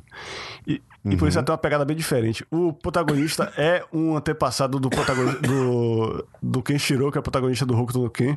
O Kenshiro é um cara no futuro pós-apocalíptico que usa uma técnica chamada Hokuto Shinken, que pressiona pontos de pressão nas pessoas para fazer elas explodirem. E tem vários efeitos, mas principalmente explodirem. Essa é a técnica dele. E o Soten no Ken também é sobre isso. É Você já, deve, você já deve ter visto um GIF disso na isso, internet é, em com algum momento da certeza. sua É, vida. O Maio Amor Shinderu, é isso aí. E o, Sote- o protagonista do Soten no Ken também se chama Kenshiro, só que ele tem sobrenome Kenshiro Kasumi. Ele é um antepassado dele. A série se passa, na verdade, na China. É, no século XIX. E esse cara, assim como Kenshiro, ele perdeu o amor da vida dele, ele está procurando ela desesperadamente. Ele quer achar. O nome, de, o nome dela, se eu, chamo, se eu não me engano, é. Em chinês é Yulin, em japonês é Gyokuren ou Gyokure. Eu lembro que, eu, que a legenda dizia uma coisa e o cara pronunciava outra, porque a pronúncia chinesa nem sempre é igual a pronúncia japonesa do, do nome. Tem muitas artes marciais, mas também tem muita. é, ma- envolve mais mafiosos, porque se passa no século XIX, não é um futuro pós-apocalíptico. E comparado com o Hokuto no Ken, é uma série que tem bem mais humor. E o humor, sinceramente, não é dos melhores. Mas, por outro lado, eu, eu gosto muito da ação da série, de ver aqueles caras musculosos dando, apertando pontos de pressão e tentando fazer o cara. tentando paralisar o cara e, ou explodir ele. E Se você gosta dessas, dessas coisas bem violentas, Souten no Ken é legal. Só que essa série nova do Souten no Ken não vai ser produzida em animação tradicional. Vai ser feita em CG. Só que é um CG no mesmo estilo de. Sabe, a- É, sabe aquele- a é o abertura Polygon do. Studios, não é? Hã? É o Polygon Studios, Isso, não é? pois é. E, e, e eles fizeram a abertura do Jojo. Se você gosta do CG Ah, do é. Jojo, da, daquelas aberturas do Jojo, eu achei bem provável que você curta o que eles estão fazendo no Soten no Ken. Mas o problema é que eles vão ter que voltar a história toda do começo, ou seja, esqueçam o primeiro anime, vai ser um recomeço e tal. Então- Talvez isso seja uma boa coisa. isso, portanto que chama a série de Regenesis. Então talvez não seja uma má ideia você esquecer o original, que é uma péssima adaptação. Só que é isso, cara. Eu vou ter que ver essa história toda de novo e e esperar que seja melhor dessa vez. É, vamos, vamos torcer, amigo. Vamos, vamos torcer em que seja realmente uma coisa boa, porque uh, Hokuto no Ken é um anime, como é que eu posso dizer assim? Bem conhecido, né, na verdade. E, mas as- os spin-offs da série não são tão conhecidos, né? Então, assim, eu espero que uh, consigam trazer boas adaptações desses spin-offs, porque alguns são interessantes até, eu acho. É, tendo que não é, não é tão bom quanto o no Ken, mas não é uma história ruim. Mas o problema é isso, cara. Tem que saber adaptar. Tem, É. tem que acertar a mão dessa vez. Bom, para finalizar então este, esta segunda parte desse programa especial, eu acho que é bom a gente fechar com um anime que a gente tem boas esperanças para com e que representa algo bom, na verdade, É tá? isso aí, tá. Que é Piano no Mori. Por que, por que esse anime representa algo bom, Amish? Explique para os nossos ouvintes. pra começar, é, é um mangá muito elogiado e premiado, etc. Ele já tinha sido adaptado antes num filme que eu queria muito ver, mas nunca vi, é, feito pela Madhouse, com o mesmo diretor do Monster e do Made in Abyss, o Masayuki Kojima. Só que essa adaptação vai ser feita pra televisão, bancada pela NHK, ou seja, com dinheiro público japonês, mas o lado bom disso é que não vai depender de vendas pra continuar. Exato. Mas o interessante é que ela vai ser feita pelo. está sendo produzida pelo estúdio da Gainax de Fukushima. É, rapaz, e, e- e esse estúdio de Fukushima foi fundado, acho que tem o quê? Uns dois anos, mais ou menos? Três anos? É, Por aí? Isso, pois é, pra tentar reerguer a região depois que teve aquela catástrofe Exato. anos atrás. Exato. E eles é, fizeram um museu também, então o estúdio funciona meio que como um museu também e tal. E se não me engano, esse é o primeiro anime do estúdio ah, pra TV, assim, o primeiro anime maior para, do estúdio, né? É, eles só tinham feito curtas, que eu saiba, comerciais, etc. É, a E investi... também, se não me engano, me desculpem aí pelo vários não me enganam, mas é, eles tendem a usar animadores, etc., locais também, né? Pessoas ah, da região, para poder reerguer a região também, se não me engano. É, exatamente. É, a história do, do Piano no Mori é bem interessante porque são dois personagens, cada um com uma trajetória muito diferente. Ele- eles vêm de pontos diferentes, mas eles se encontram no hobby que é tocar piano. Um é um cara pobre, miserável, filho de uma prostituta que encontra um piano na floresta, daí é que vem o nome Piano no Mori, Floresta do Piano. E ele, ele toca sozinho lá. E ele me parece que ele é um autodidata. É- Ele é um verdadeiro gênio. Enquanto o outro é um cara que nasceu em berço de ouro lá e to- toda a família dele é cheia de pianistas e tal. Então pronto, ele tá lá com. Tocava só nos pianos mais sinistros, lá piano de cauda, sei lá o quê, é. pá. Então, então ele tem essas vantagens já, mas é, eu imagino que ele deva ter também seu talento e tal, e deva, e deva ter essa. Eu sempre imagino que pessoas que nascem em berço de ouro têm esse, ter, ter essa culpa de o, que eu- o meu sucesso é, é algo que eu conquistei, é algo com o qual eu já nasci. Eu acho que Uhum. pode ter esse conflito nesse personagem, mas eu tô só especulando porque eu nunca vi o filme e nunca É, li o mangá. E eu acho que vai ser interessante também ver esse contraste, né? Como é que eles vão interagir, como é que vai ser a relação entre os dois e tal. É, eu acho que vai ser uma série que tem um. Além de ter toda essa. essa parte interessante por, ao redor dela, né? Sobre na produção e tal, etc. Eu acho que dentro dela também vai discutir muita coisa, como você falou mesmo, o ponto de vista das pessoas que nascem em berço de ouro e também o ponto de vista das pessoas que ah, vão contra todas as é, adversidades que ganharam durante a vida, sabe? E mesmo assim conseguem é, se superar, enfim. É, vai ser interessante ver essa dinâmica, sabe? Ver como é que elas dialogam entre si. Eu acho que vai ser um anime ah, bem, bem gostosinho de acompanhar, eu acho. É, pois- Po- Deve ter algumas coisas mais tensas, assim, mais pesadas, eu acho. Ah, ou pelo menos eu até espero que tenha, mas eu, eu acho que no geral vai ser um anime gostoso de acompanhar, sabe? É, mas, é, assim como esse estúdio da Gainax em Fukushima foi feito para reerguer Fukushima, para ajudar a reerguer Fukushima, eu espero que ele seja para reerguer o nome da Gainax. Eu quero ver o nome da Gainax associado a um grande anime de novo. Tá precisando, né, meus coitados. Enfim, é...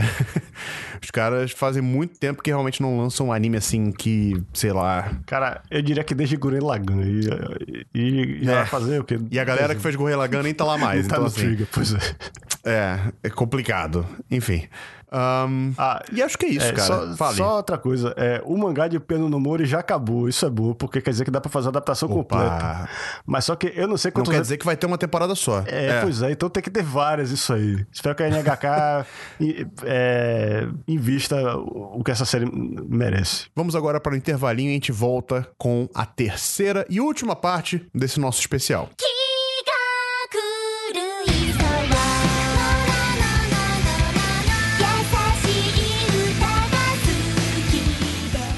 Sejam bem-vindos de volta à última parte do nosso especial de Previam da próxima temporada de animes, a temporada de Primavera 2018, que é uma temporada como tradicionalmente vem sendo, uma temporada recheada de lançamentos e que muitos grandes nomes eh, de animes acabam ah, surgindo, vamos dizer assim.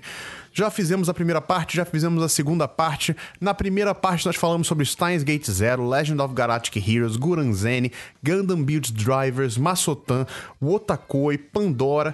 E aí na segunda parte nós falamos sobre Lupin Sansei ou Lupin III, Hisone, Golden Kamui. Não, Hisone não, Hisone foi na temporada na, na primeira parte. Deixa eu voltar aqui. Na segunda parte, nós falamos sobre Lupin III, ou então Lupin Sansei.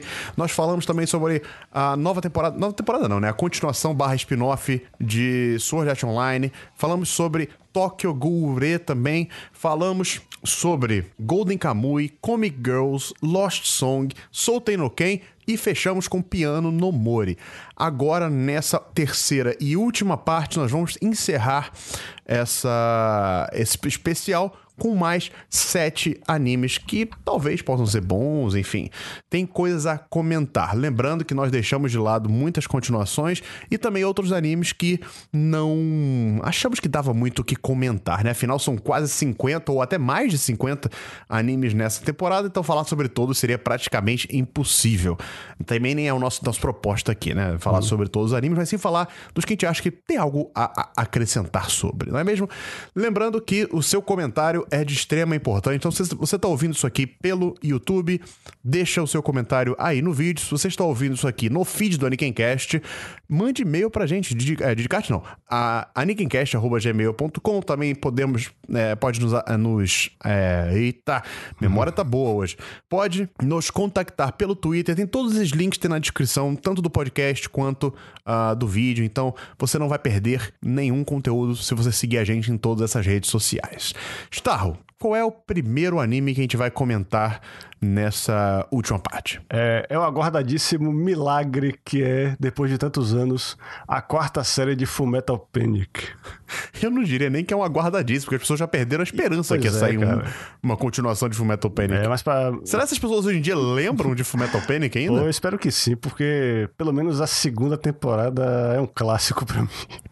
Só que. É, cara, por exemplo, quando, quando eu estava nem começando nesse hobby, mas me desenvolvendo nesse hobby, né? Foi o Metal Panic era bem conhecido até, né? É. Ah, mas hoje em dia pouco se fala de Fullmetal Panic, né? Pois é, inclusive o último mangá que teve do Fullmetal Panic aqui no Brasil, a Panini nem se dignou a publicar até o final.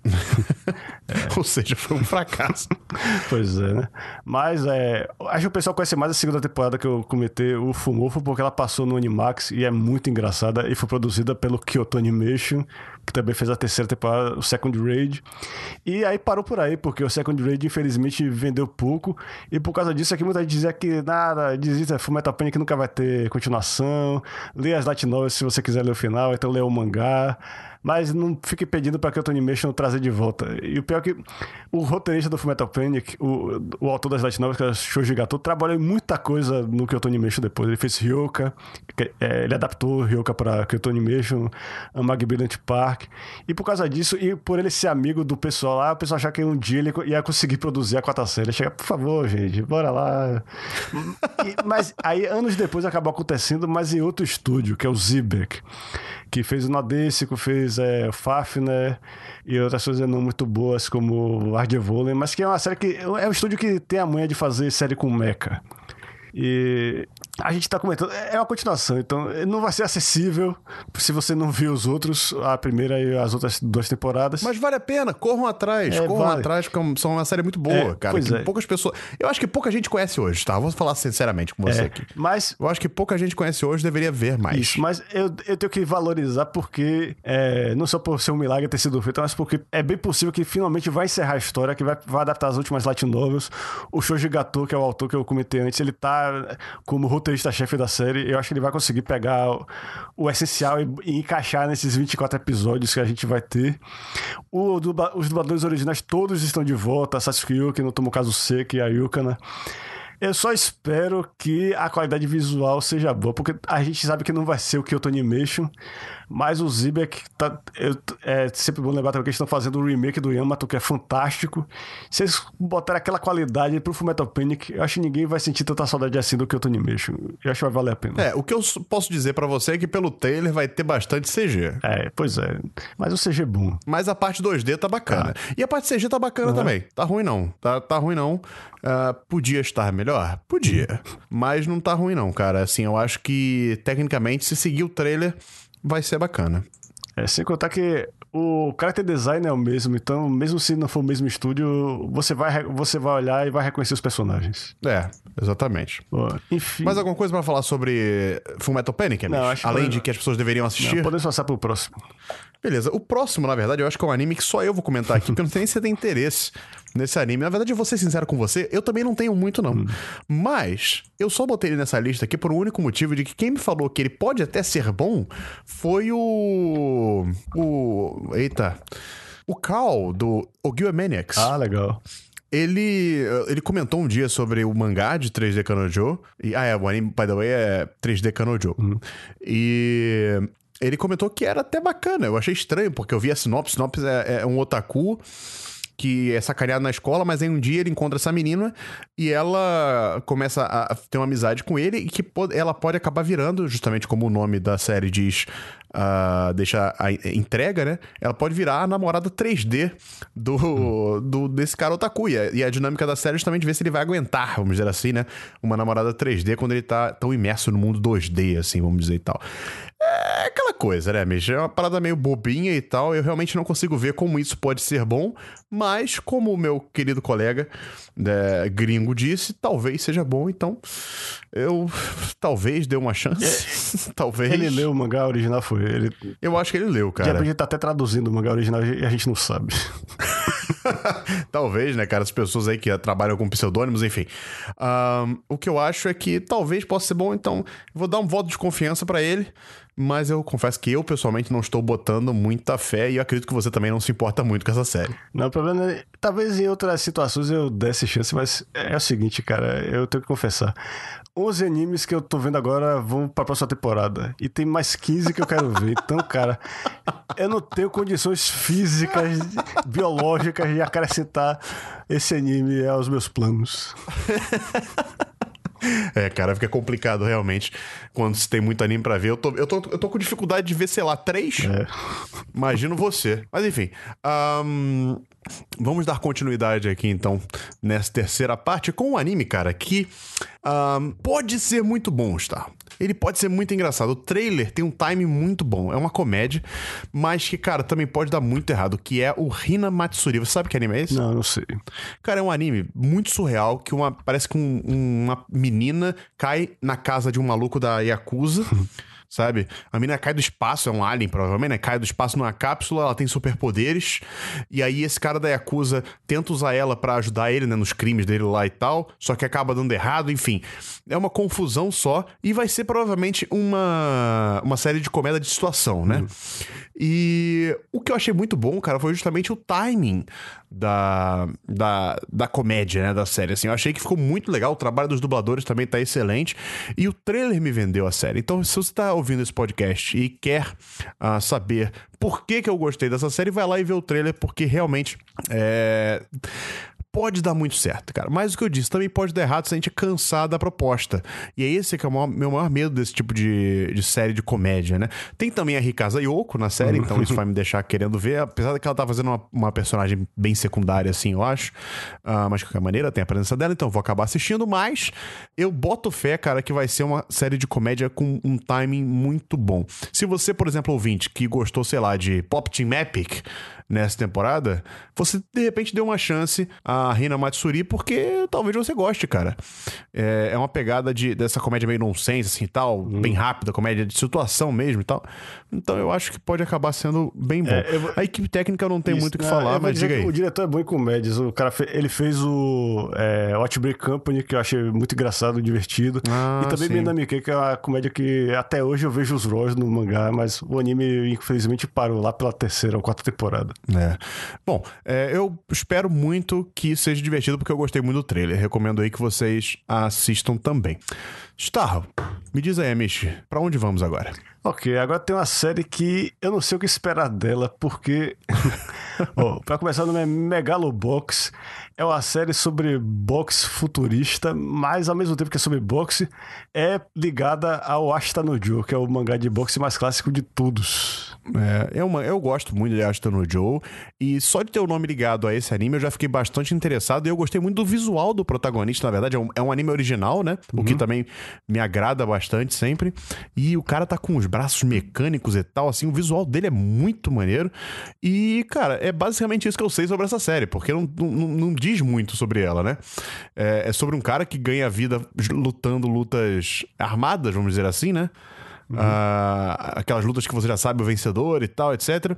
Mas um dia ele encontra alguém no ringue que faz ele querer arriscar tudo e tal por isso, né? Por esse desafio. Enfim, é uma, uma sinopse muito né, genérica, mas que, cara, é, tá sendo rodeada aí por um nome muito forte na indústria dos animes, que é o Ashton no Joe, né? Pois é, é o autor do, da série, o cara que, que eles listam como autor, é um pseudônimo do Ike Kajiora, que é o autor do. Então você sabe que é o, o criador é mesmo, só que ah, eu fico naquela dúvida de qual é a ligação, é, porque tá rolando o aniversário do no Joe também, então isso faz, faz parte da É, comemoração. são 50 anos. Isso, pois é. Então, eu quero saber, vai ser tipo um remake da Ashton no Joe, só que no futuro? Essa é a dúvida.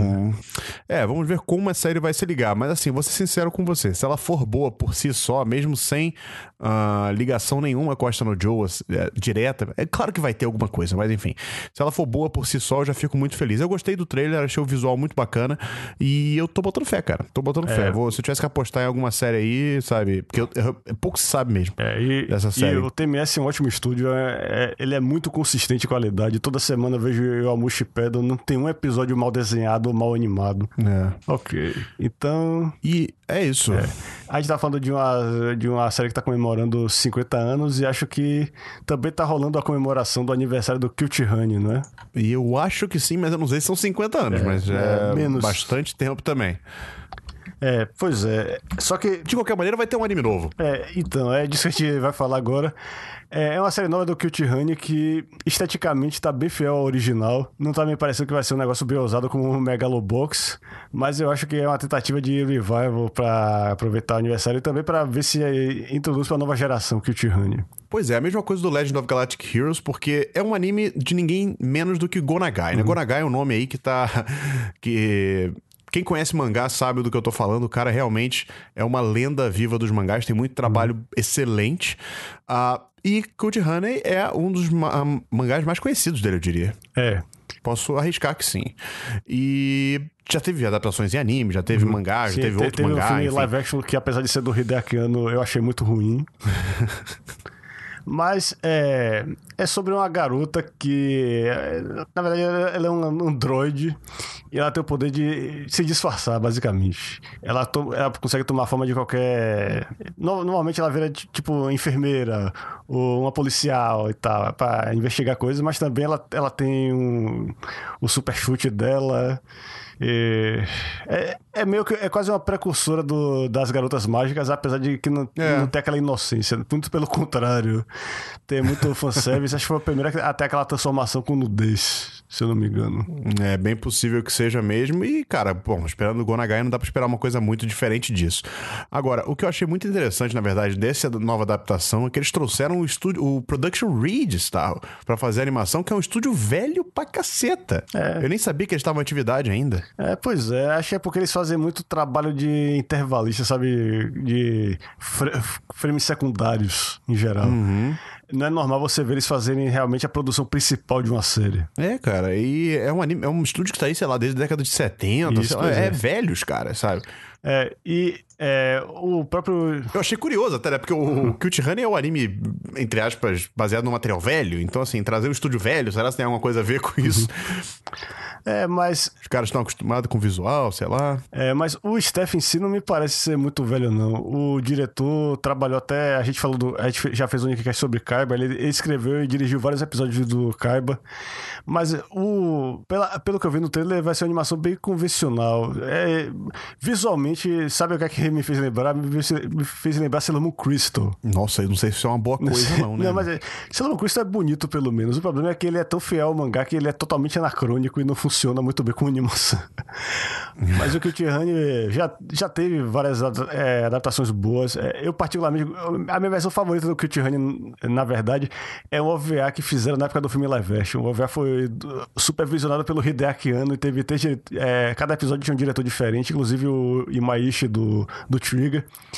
E é bom que ele é totalmente, é um totalmente despirocado e, e ele, é obsceno, mas ao mesmo tempo é divertido, não cansa você.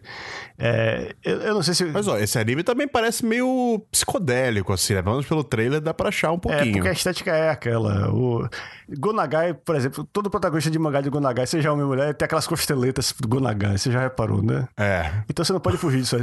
Não- tem co- Você só pode modernizar Gonagai até um certo ponto, senão fica irreconhecível. É. Mas sin- sinceramente, eu não sei se vou ter tempo de ver essa série, não. E você? É, eu vou tentar assistir. Não sei se vou continuar, cara, mas eu vou tentar assistir pelo menos, porque, sei lá, eu achei interessante. Eu gostei da, da pegada do trailer e tal. E é Gonagai, né? é. Acho que vale, vale prestigiar ah, qualquer coisa que saia. Que seja baseada na obra dele, eu acho. A olha, a roteirista foi. Ela é até bem competente, tá? Isso, é a Natsuko Takahashi, que eu, eu tava falando que tá sendo atacada por causa do Roshineg, mas eu, Ah, mim não é sim, culpa sim, dela. sim. Ah, é isso mesmo. Então, enfim, bom. ahn, espero que seja uma série muito boa. Acho que essa, essa terceira parte tá sendo bem isso assim, né? Tipo assim, É. espero que seja algo bom. Espero que a gente não se decepcione. Porque, querendo ou não, cara, a gente acaba. é, a gente quer ver séries boas. A gente não quer perder tempo vendo série bosta. Então, né? Uhum. Pelo menos que. Que a gente consiga séries boas aí. Mas vamos lá, Mish. Qual é o próximo anime que nós vamos comentar aqui, então? É o Tadakun Wakoi Woshinai, que é um anime original, só que feito Hum. pelo Steph que fez o ótimo anime do Nozaki-kun. Ah, é, olha aí. Eu não sei porque Nozaki-kun até hoje não teve segunda temporada, foi, fez, fez sucesso razoável, mas acho legal ver esse pessoal se juntando num- é, pra criar algo. Lembra um pouco o que aconteceu quando o pessoal que fazia Sailor Moon fez o Tena, se juntou pra criar algo novo. E É. E eu gostei da proposta desse anime, né, cara? Essa ideia de que é um cara que nunca se apaixonou por ninguém, que não conhece o que é se apaixonar, achava que de repente nunca ia se apaixonar por ninguém. E aí aparece uma gringa, olha, vejam só vocês. Parece que ela é uma. Aqui, ó. Uma estudante de Luxemburgo. Caraca, uma pessoa de Luxemburgo que chega na cidade dele, tá, tá perdida, né? Porque ela tava com um grupo de turistas, eu acho. E aí ela. Turista, acho que é alguém que tava acompanhando ela na viagem, né? E ela se perde. E esse cara, que se não me engano o nome dele é Mitsuyoshi, né? Mas não importa o nome dele, enfim. Ele acha ela, eles começam a conversar e aí se desenvolve uma amizade e que provavelmente, né, vai acabar virando aí um romance, muito provavelmente. E acho que esse anime cai naquela parada que eu te falei da. Acho que foi na, na segunda parte que eu te falei, né? Que eu tô disposto a ver animes de romance graças a After the Rain. E eu acho que esse anime talvez seja um forte concorrente de ser os. o sucessor espiritual de After the Rain na minha, na minha agenda, no meu calendário animístico. É, e o que me interessa mais nessa série é que além de ter esse Steph que já trabalhou muito bem junto, é, ele tem o potencial de, de não ter o principal defeito do Nozaki Kun. Porque por mais legal que seja o Nozaki Kun, tem aquele problema de que os relacionamentos são todos estagnados. É, o cara, o Nozaki nunca pode perceber que a assistente dele lá, esqueci o nome da protagonista, gosta dele e tal. Ah, Todo humor Sim. se vem dessa reciclagem de situações e tal. Tipo os mangás da Rumiko Takahashi, que eu também gosto. Mas eh, depois de um tempo cansa isso aí. E o Nozaki Kun, mesmo tendo 12 episódios, eu eu já comecei a assistir, pô, cara, isso nunca vai mudar não, isso nunca vai progredir.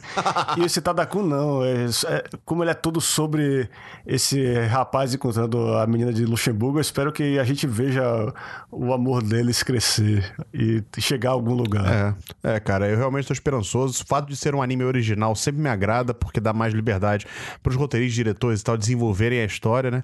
E ainda não foi confirmado o número de episódios, mas eu chutaria 12 também, né? É, eu acredito que deve ser por volta de um, um cor. E estou botando fé, dos animes que nós comentamos aqui nessa terceira parte, eu acho que é o anime que eu estou mais ah, botando fé. Apesar que Fullmetal Panic também acho que vai ser bacana, mas uh, Tadakun é o anime que eu estou querendo mais que seja bacana, realmente. E é chegada, eu acho, só a, a último anime que vamos comentar, que por outro lado é um anime que eu acho que vai ser um desastre completo, mas precisávamos estar de um sétimo anime para comentar aqui.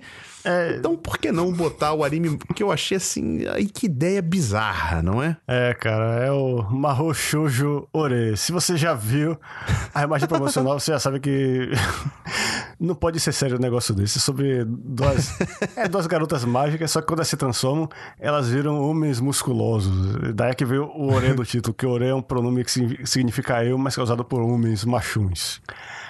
E cara, é, se você vê o trailer, ele parece sério no começo, Isso, né? Parece mas um esse é que é o negócio problema, assim, cara. não. É, eu achava que ia ser uma comédia bem zoeira, mas eu vendo o trailer, não, não é possível. Esses caras querem que a gente leve a sério isso, não pode ser. Nada que você vê no trailer dá a impressão que esses caras sabem que estão fazendo um negócio ridículo e que eles estão, sei lá, tirando sarro mesmo da, da É. ideia. Não. Eles querem mesmo que. a- Porque a história envolve uma menina de 15 anos, que, é- por aquilo que parece, é uma idol novata, e ela tem um amigo de infância pelo qual ela é apaixonada desde pequena e tal. Só que aí, é, do nada, aparece um- uns. Eu não sei nem descrever, tipo, imagina um monte de homem musculoso com, com cara de urso de pelúcia.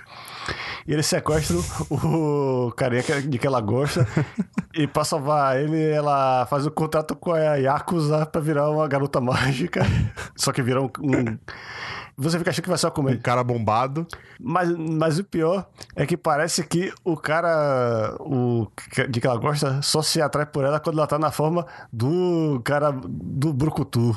Nossa. E a outra menina mágica é a menina que gosta dela e que vira um brucutu também pra ficar perto dela e ajudar ela no- nas aventuras dela.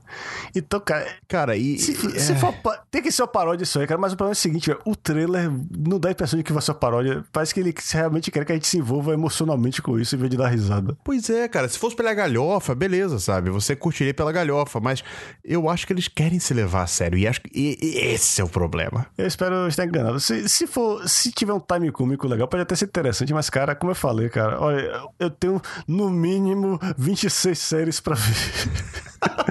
Não tem muito espaço assim pra inserir coisa nova, ainda mais coisa que tá com a carinha de que vai ser um cocô. É, eu Mas... só quero comentar que esse anime é uma coisa que existe e sei lá, se você tá, se você diferente de mim, tá com pouca coisa pra ver, que é de repente dar a chance a algo muito bizarro, de repente, me diga aí se vale a pena. É, é, deixa aí nos comentários. Vai, vai querer. Será que alguém vai assistir isso aí? Deixa aí nos comentários, gente. que A gente sempre quer saber. Falando em comentários, Star, nós chegamos ao, ao fim ah, desse, dessa, dessa parte e dessa série, né? De, dessa- desse especial de previam dos animes da temporada de primavera 2018. Eu espero muito que vocês tenham gostado e por isso deixem aí os comentários de vocês, tanto ah, no genkidama.com.br, caso vocês estejam ouvindo o podcast, ou mandem e-mails também pra gente em anikencast.gmail.com. Caso vocês estejam vendo essa última parte pelo ah, YouTube, lembre-se que tem mais outras duas partes pra você conferir, caso você não tenha conferido ainda. Vai lá e dá uma olhada pra saber a nossa opinião sobre mais séries que estão por vir aí na temporada de primavera. E também aproveite e deixe os comentários de vocês lá. A gente quer ouvir o que, que vocês vão assistir, quais são as apostas e, e- as sugestões de vocês que estão aqui ouvindo a gente. Essa troca é muito, muito importante ah, porque é o que a gente gosta. É a parte mais legal aqui de fazer esse tipo de conteúdo, é realmente ter esse, esse feedback e essa e esse participação de vocês, assim, como um todo. E é por isso que eu tô fazendo lives também, né? Eu já comentei aqui no início do programa, não vou repetir, mas é isso. Sigam a gente também nas redes sociais, no Twitter principalmente, que é onde eu tô mais participando. Eu sou lá, arroba Didicart. Starro, você é o que lá, Mitch? Eu sou anime Starro, eu não tweeto com tanta frequência assim, eu vou. Porque eu estou vendo animes demais. Mas eu tento, eu juro que eu tento. É, cara, mas mandem mensagem pra ele lá se quiserem, enfim. É, o importante é você dialogar com a gente sempre que possível. Acompanhe as lives também. O Anikenkai tá cheio de conteúdo esse ano. Tô gostando muito disso e eu acho que a- vocês estão respondendo bem a tudo isso aí também. Valeu, pessoal. Cê- eu não posso garantir se semana que vem vai ter um Anikencast, mas eu acho que na outra é bem provável que temos um Anikencast regular. Pelo menos garanto que na outra vai ter. Nessa agora, na próxima, não, não posso garantir, mas se você está ouvindo esse programa, ah, de fato, quando ele saiu, né? Mas enfim. Ah, em breve aí. Teremos um Anikencast regular mesmo, onde comentaremos sobre um anime em específico. Valeu então, pessoal. Até a próxima. Fui! Falou!